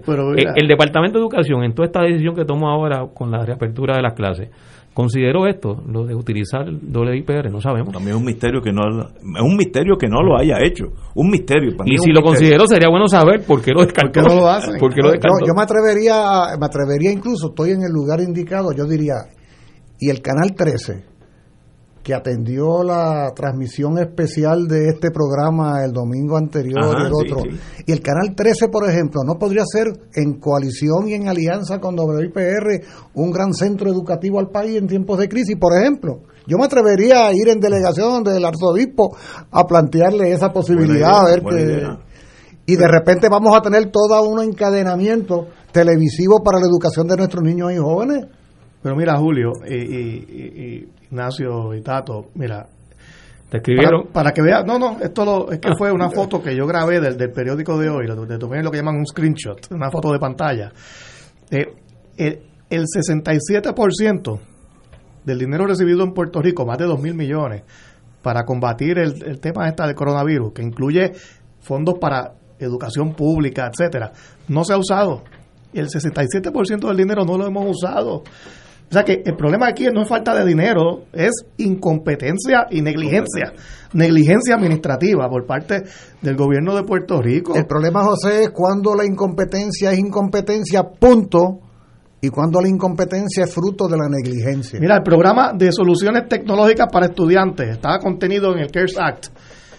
El 100% del dinero sigue en, el banco, no se utiliza. Pero, y, mira, me escriben por aquí que sí, que siguen dando clases por WIPR. ¿Sí? Sí. Me, me porque no digan ahora porque yo quiero verla por curiosidad. una cosa coordinada. Lo, que estamos planteando exacto es cómo se puede lograr que toda esta situación con las limitaciones presenciales de los estudiantes lo anunciamos el canal de, de, canal 6 WIPR puede ser un instrumento para ¿Seguro? que sea parte del currículo de este semestre que sea parte de, de, de que todos los lunes a tal hora vamos a empezar a hablar de X cosas el curso de literatura es los jueves a las 2 de la tarde. Eh, el de inglés básico de, noveno grado, pues a tal hora. y así, ¿no? y si, la, si la clase tiene que ser de media hora y no de una hora para que haya más eh, oferta, pues que sea de media hora. Lo que no debe suceder es que no haya nada. Que no haya clase, que no haya nada. Oye, y otra alternativa, un amigo mío que lo conozco por disparar de la cintura a cada rato, dice, ¿y por qué no cerramos el semestre entero? No hay clase empezamos en enero. Pero ya se cerró el anterior. Ah, pues dos, entonces. Y sobre todo en los pueblos del sur, que los estudiantes no estudiaron desde enero por causa de, los terremotos, ¿no? Porque yo veo el, gobierno, a veces las cosas tecnológicas te enamoran y te deslumbran. Ahora es que repartimos 26 mil este, laptops. ¿De cuántos estudiantes públicos tenemos? 200 mil. Eh, cerca de 300 mil. Pues imagínate, mil es nada. Entonces, de verdad, esa es la solución. O hay o algo más sencillo, como por ejemplo lo que ustedes dicen, que la televisora del país funcione como centro educativo. Eso no hay que darle entonces computadoras a nadie, ya eso está hecho, la estructura. Pues yo no veo qué clase de incompetencia, eh, falta de el talento administrativo de un país hace años que no lo tenemos. no, no, yo no sé quién está a cargo de que esto corra. No es grandes ideales, no, ¿sabes? No es estar en las cámaras eh, dando con esa, ¿te acuerdas con los tiempos José que se ponían un jacket que decía gobierno de Puerto Rico, etcétera? Eso era una fantasía. Pero ¿qué está haciendo el gobierno para solucionar los problemas de la gente pobre? La gente rica no necesita el gobierno. Es más, la gente rica prefiere que el gobierno no se meta con ellos, porque ellos no necesitan el gobierno. La gente pobre, para eso es que usted está ahí electo cada cuatro años, para ayudar a los pobres. Y no veo, y yo creo que de aquí a enero, como ya buena hora cruzó el último río, como hubiera dicho MacArthur, tendremos un vacío político hasta enero 3. Importante que se agoten las distintas opciones antes de tomar una decisión de, cancelar un semestre. Eh, y uno no ve que se estén agotando todas las opciones y se pueden utilizar todos los recursos que, están disponibles. obviamente. Si, si eso se agota y no se puede, pues bueno, pues entonces esa decisión se toma, pero es resultado de haber hecho todo el esfuerzo y todas las iniciativas para que para que ello ocurriera. Se reconoce que la situación es extremadamente compleja porque asumiendo de que le llegue la computadora a todos los hogares, a los niños, eh, pues están los problemas tecnológicos de que haya suficiente señal, que, la señal sea buena, porque si hay varias computadoras conectadas, también eso afecta afecta la señal. Eh, además, ¿quién atiende a, los niños y niñas que están en las casas? Porque los padres eh, trabajan, en el caso de los que trabajen, y los sustitutos, y lo mencionaba ahorita aquí José Nadal, son abuelos y abuelas. Algunos no tienen las destrezas tecnológicas. ni la van a tener. ¿Cómo ese niño que tiene 4, 5, 6, 7, 8, 9, 10 años, con unos padres que no, no saben ni cómo se prende eso, él va a aprender. Pues tendría que llevar a, llevarlos a clase, enseñarles en clase, entonces lo puede volver a, a soltar en su casa. Pero eso requiere una planificación. Me da la impresión que el secretario de Educación, nada de eso se ha hecho, es a lo loco repartimos 26 mil, ah, muy bien. Oye, sería interesante invitarlo al programa. Oye, buena idea, buena idea. El miércoles que viene viene la señora Yaresco no va a explicar todo. No me...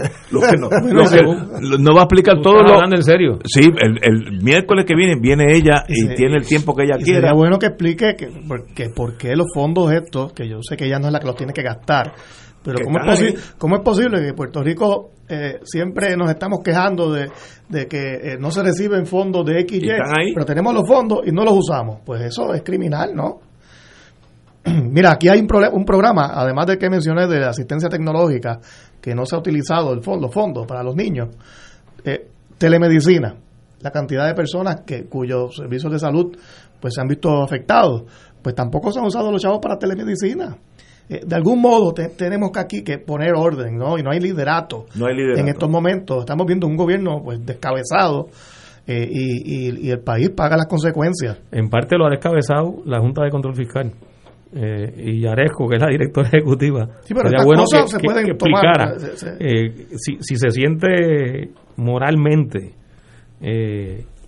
contenta de que haya formado parte de una entidad que es responsable en buena medida de ese deterioro que viene ocurriendo ya años y cuatrenios hacia atrás, eh, de políticas que van dirigidas a atacar a las agencias, al espacio público, a las instituciones públicas, todo en función de una teoría economicista, pero principalmente eh, en función de una ideología neoliberal que menosprecia los espacios públicos, que menosprecia las agencias públicas eh, y que las decisiones entonces que se han tomado han ido dirigidas precisamente a ir eh, desbancando, desmantelando eh, a las agencias públicas y a lo que es los espacios de gobierno público en, Puerto Rico. y en este último cuatrenio la Junta de Control Fiscal con su agenda que va dirigida a, a, sustraer fondos públicos para pagarle a los bonistas, pues le ha puesto, le ha puesto la última capa eh, pesada a ese proceso de, de, ataque al gobierno, a las agencias públicas. Tenemos que ir a una pausa, amigos. Son las 6 y 37. Vamos a una pausa. Fuego Cruzado está contigo en todo Puerto Rico. De todo un poco, con Manolo Almeida, el más ameno en tus mañanas por Radio Paz 810 AM, de martes a viernes a las 9 de la mañana. Notas positivas, salud, ambiente, negocios y entretenimiento. Manolo Almeida junto al polifacético Raúl Carbonell, doctora Bárbara Bustillo y la periodista Frances Raya. De todo un poco, martes a viernes por Radio Paz. ¡Estamos vivos! Fuego Cruzado, el programa de más credibilidad en la radio puertorriqueña, es ahora la tribuna abierta de análisis noticioso, con diversas perspectivas que exploran el trasfondo de lo que acontece a diario y cómo nos afecta. Escucha Ignacio Rivera y sus panelistas invitados de lunes a viernes en Fuego Cruzado en transmisión diferida a las 10 de la noche por Oro 92.5 FM. Fanático del deporte, la mejor información y el mejor análisis lo escuchas los sábados a las 2 de la tarde por Impacto Deportivo con Javier Sabat y el más completo elenco en deportes por Radio Paz 810 AM y en las redes sociales Facebook Impacto Deportivo Radio PR Twitter e Instagram Impacto underscore Deport. Juntos impactando el deporte nacional 2.6 millones de autos en Puerto Rico, algunos de ellos con desperfectos.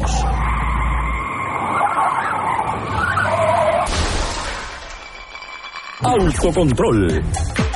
Tu carro. Tu carro. Tu mundo. Lunes a viernes a las 11 de la mañana por Radio Paz 810 AM.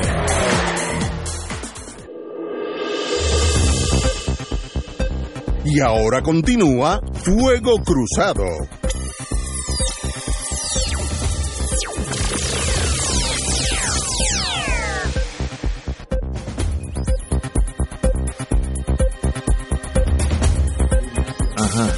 Hoy ha sido un día difícil para mí. Si hubiera sido inteligente, hubiera faltado. Acá Rivera, Rivera Santana estaba haciendo una caracterización de la Yaresco. Viene el miércoles. Como responsable de todo este desmadre. Y, fui generoso, no, no, dije todo lo que quisiera decir. No, que me acordé que, por cierto, no sé si ustedes vieron que uno de los miembros de la delegación de Puerto Rico a la Convención Republicana, eh, la de Trump, era precisamente Carrilón III. Miembro del equipo. Sí, sí. sí del comité de, campaña de Trump. no, sí. el presidente que nos dijo sucios y, y pobres que quiere vendernos a Groenlandia, pues de ese partidito y de ese presidente es nada menos que el, ex presidente, era el cargo de él, el ex director de la Junta de No, sigue siendo el presidente de la Junta hasta, hasta, una, creo que es octubre que, ah. vence su... Pues allá estaba participando, entonces, para que no quede duda de por dónde anda la cabeza de, de quien ha dirigido la Junta de Control Fiscal todo este tiempo. Y, y Entonces ahí, como dicen en la Junta, ahí se me sale el indio, me sale todo el nacionalismo que está. Yo lo, yo lo trato de taparlo, pero a veces no puedo. Y no le da vergüenza de que una persona que dice a todos nosotros cuatro, y Willy que está en el, estudio, nos dice que somos sucios y somos pobres, y uno no se indigna. Eso para mí es un misterio del puertorriqueño. Estoy hablando, ahora, ahora no, es, no estoy hablando de Trump, estoy hablando. Y los puertorriqueños que dicen, ah, no, contigo eso vamos allí y votamos por ti ¿Qué le pasa a esa gente cuando esa gente están solos con su buen martini o coñac en el caso mío? No hay nada que le moleste en su alma.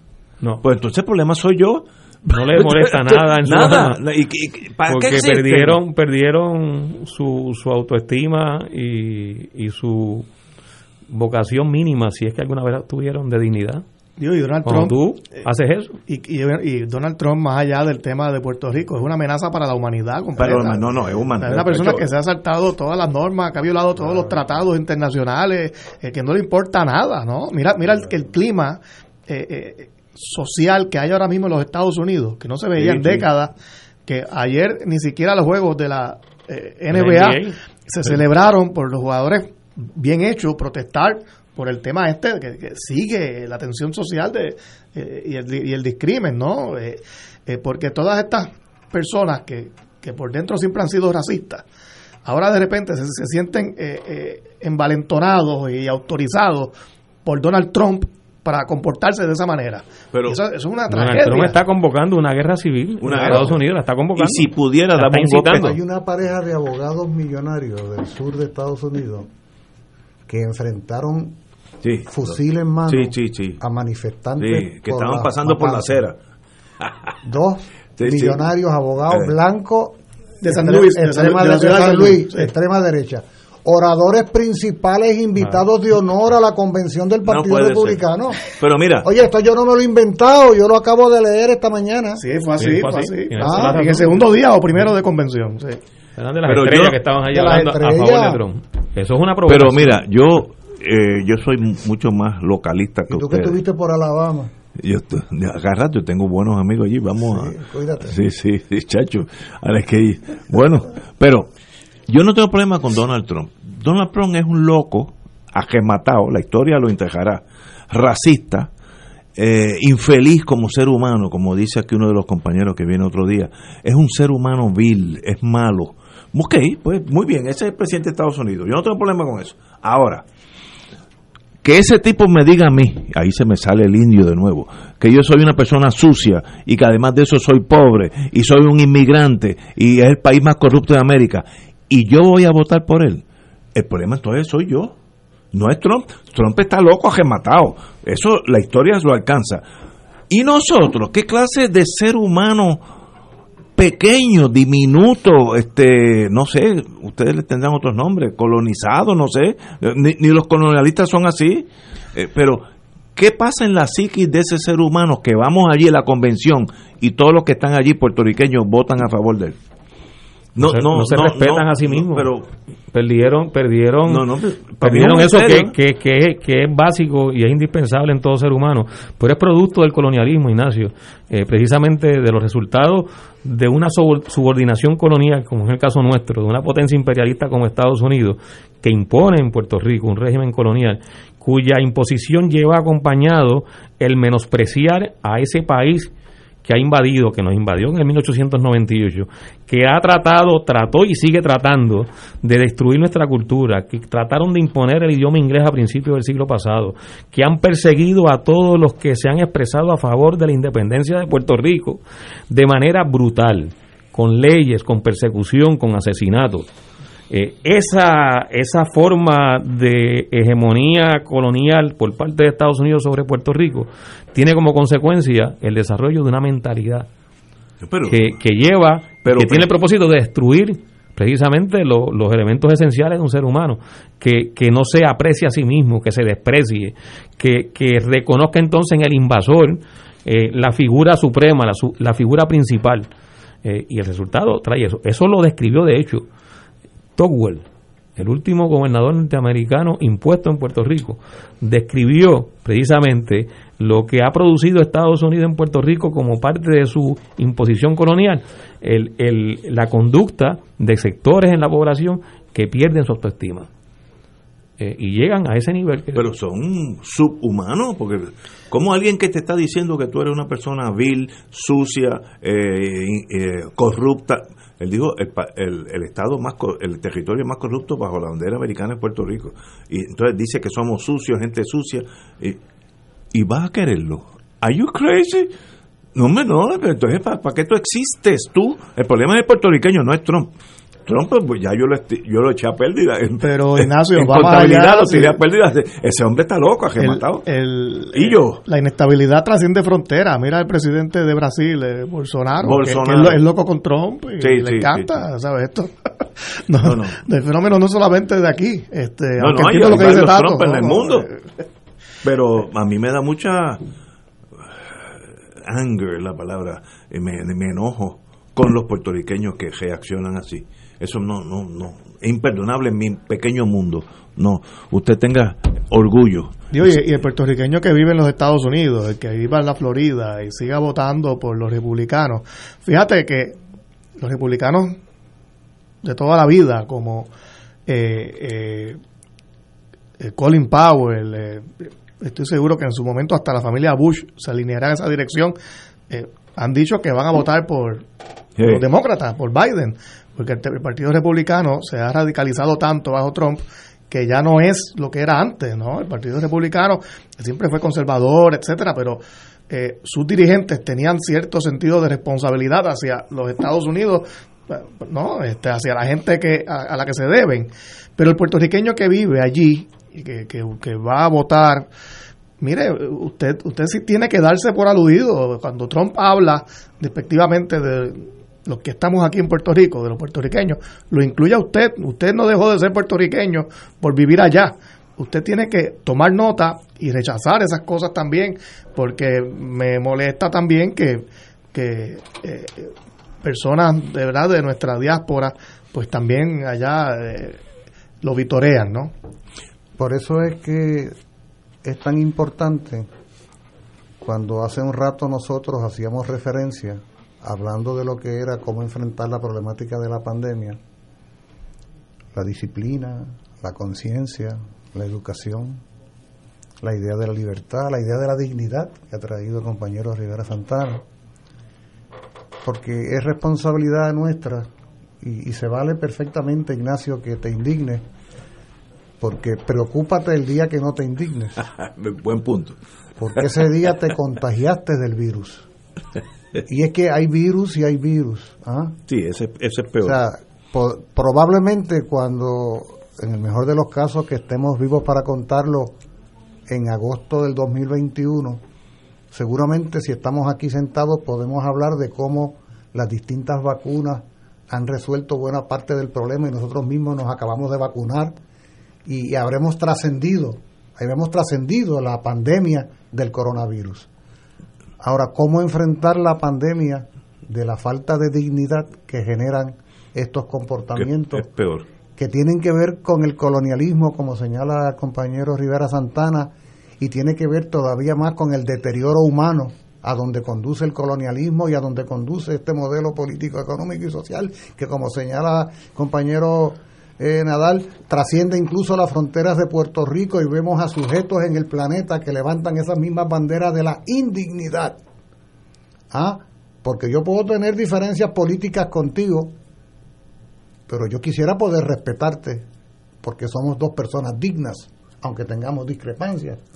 El problema comienza cuando la diferencia ya no es político-ideológica en términos generales, sino que tú simplemente levantas la bandera de la falta del respeto a la humanidad misma. Y ese es el problema del discurso de Trump, que no es exclusivo de él. Si escuchamos a la gente de Vox en España, lo vamos a, a ver cómo replican. Si escuchamos al gobierno de Hungría o de Polonia o a Bolsonaro, como tú indicas, ¿ah?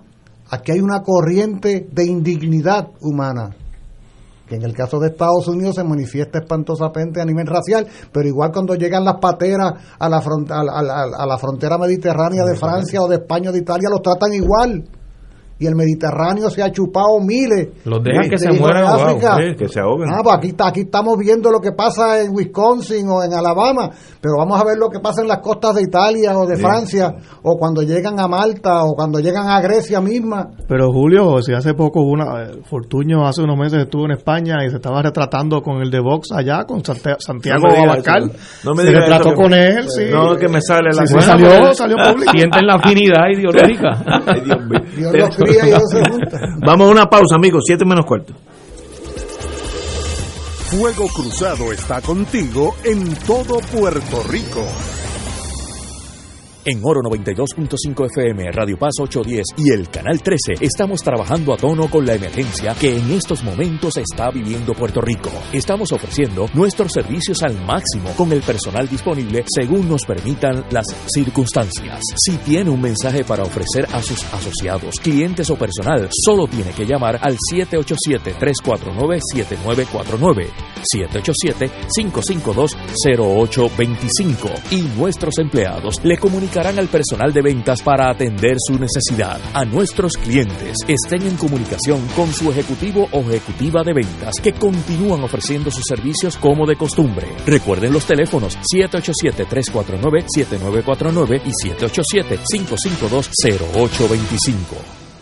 El Consejo de Acción Social Arquidiocesano, CASA, presenta su programa radial Casa de Todos, difundiendo el mensaje de la doctrina social de la Iglesia cada martes de 2 a 3 de la tarde por Radio Paz 810 AM. Conoce este instrumento que utiliza los valores y principios del Evangelio para analizar nuestra actualidad social, velando por la dignidad del ser humano. Casa de Todos, martes de 2 a 3 de la tarde por Radio Paz 810 AM. Cada sábado de 9 a 11 de la mañana tendrás un encuentro con De Frente con la Verdad, donde se discuten asuntos que tocan de cerca la actualidad en todas sus perspectivas, las historias que afectan a tu diario vivir, estos y otros temas analizados desde el punto de vista evangélico. De Frente con la Verdad, todos los sábados de 9 a 11 de la mañana por Radio Paz 810. Y ahora continúa Fuego Cruzado.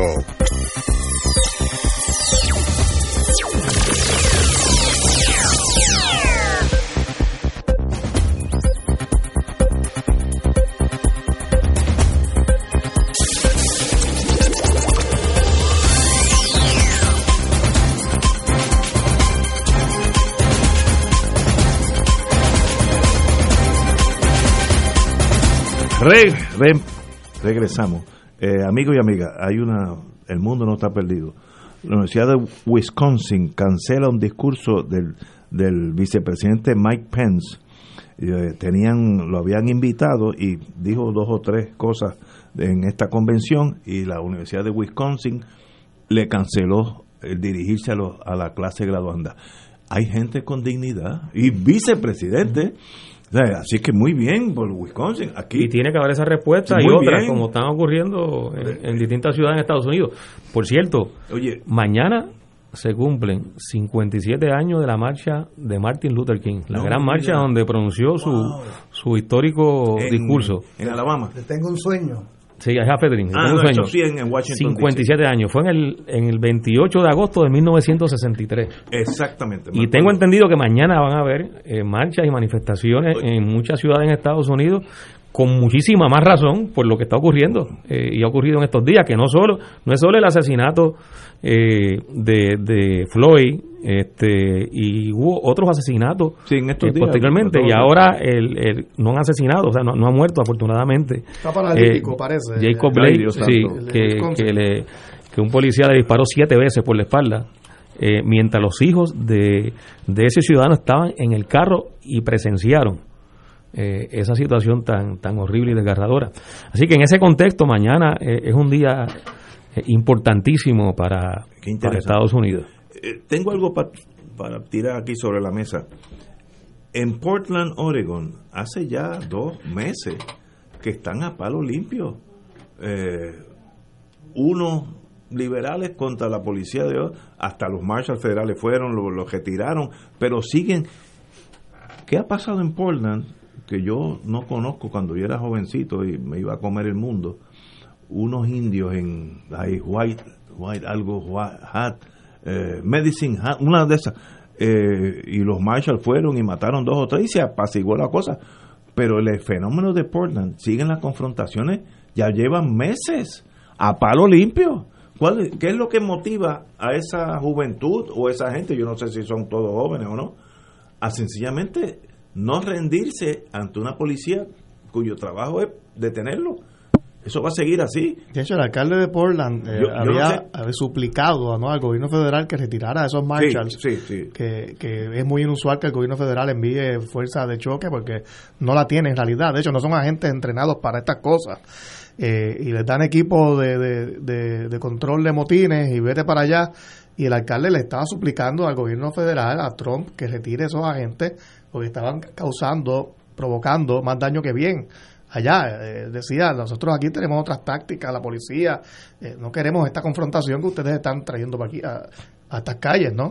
Y observa que Oregon no es el sur.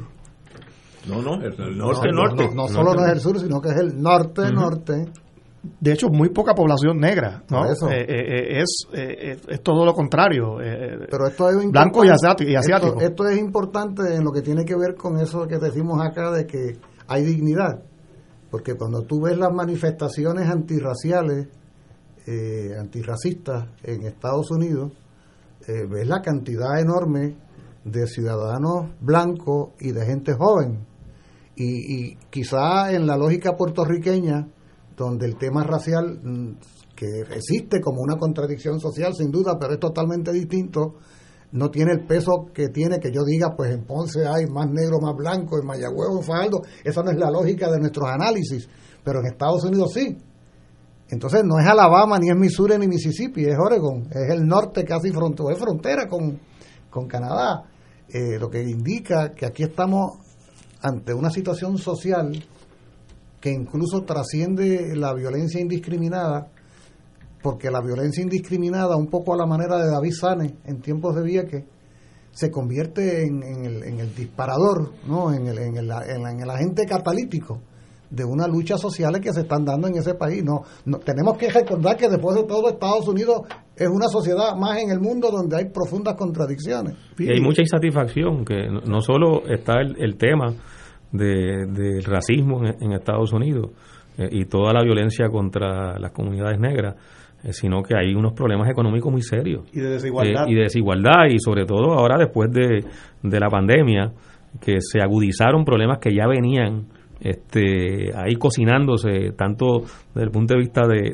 de, la economía de Estados Unidos como de las enormes diferencias sociales eh, que existen en, esa sociedad, pues esto parece que todo está coincidiendo en este momento de la historia de esa sociedad.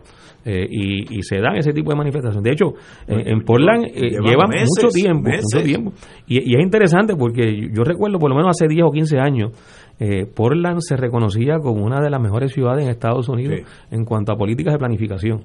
Eh, ah, de transportación. Sí, sí, sí, una, una ciudad eh, de avanzada. En, Igual que Seattle, no tanto como Portland, pero que son ciudades eh, relativamente cercanas. Así que, que, se tratan de, de, ciudades, en el caso de, de Portland, eh, donde realmente hay, hay una, unas expresiones ya de descontento muy amplias y que en ese sentido son sintomáticas de lo que está pasando en la sociedad norteamericana. Aquí tenemos, aquí tenemos a un presidente llamando pobre a unos ciudadanos cuya pobreza en todo caso es el fruto de la dominación de ellos contra nosotros, después de todo, pero que no mira en su entorno y no reconoce que su propia sociedad, tan rica como es, anida a decenas de millones de estadounidenses, blancos, negros, amarillos, azules, verdes, del color que tú quieras, que viven en la pobreza. De los países, digamos, entre comillas, desarrollados, Estados Unidos más desigualdad. siempre ha sido el país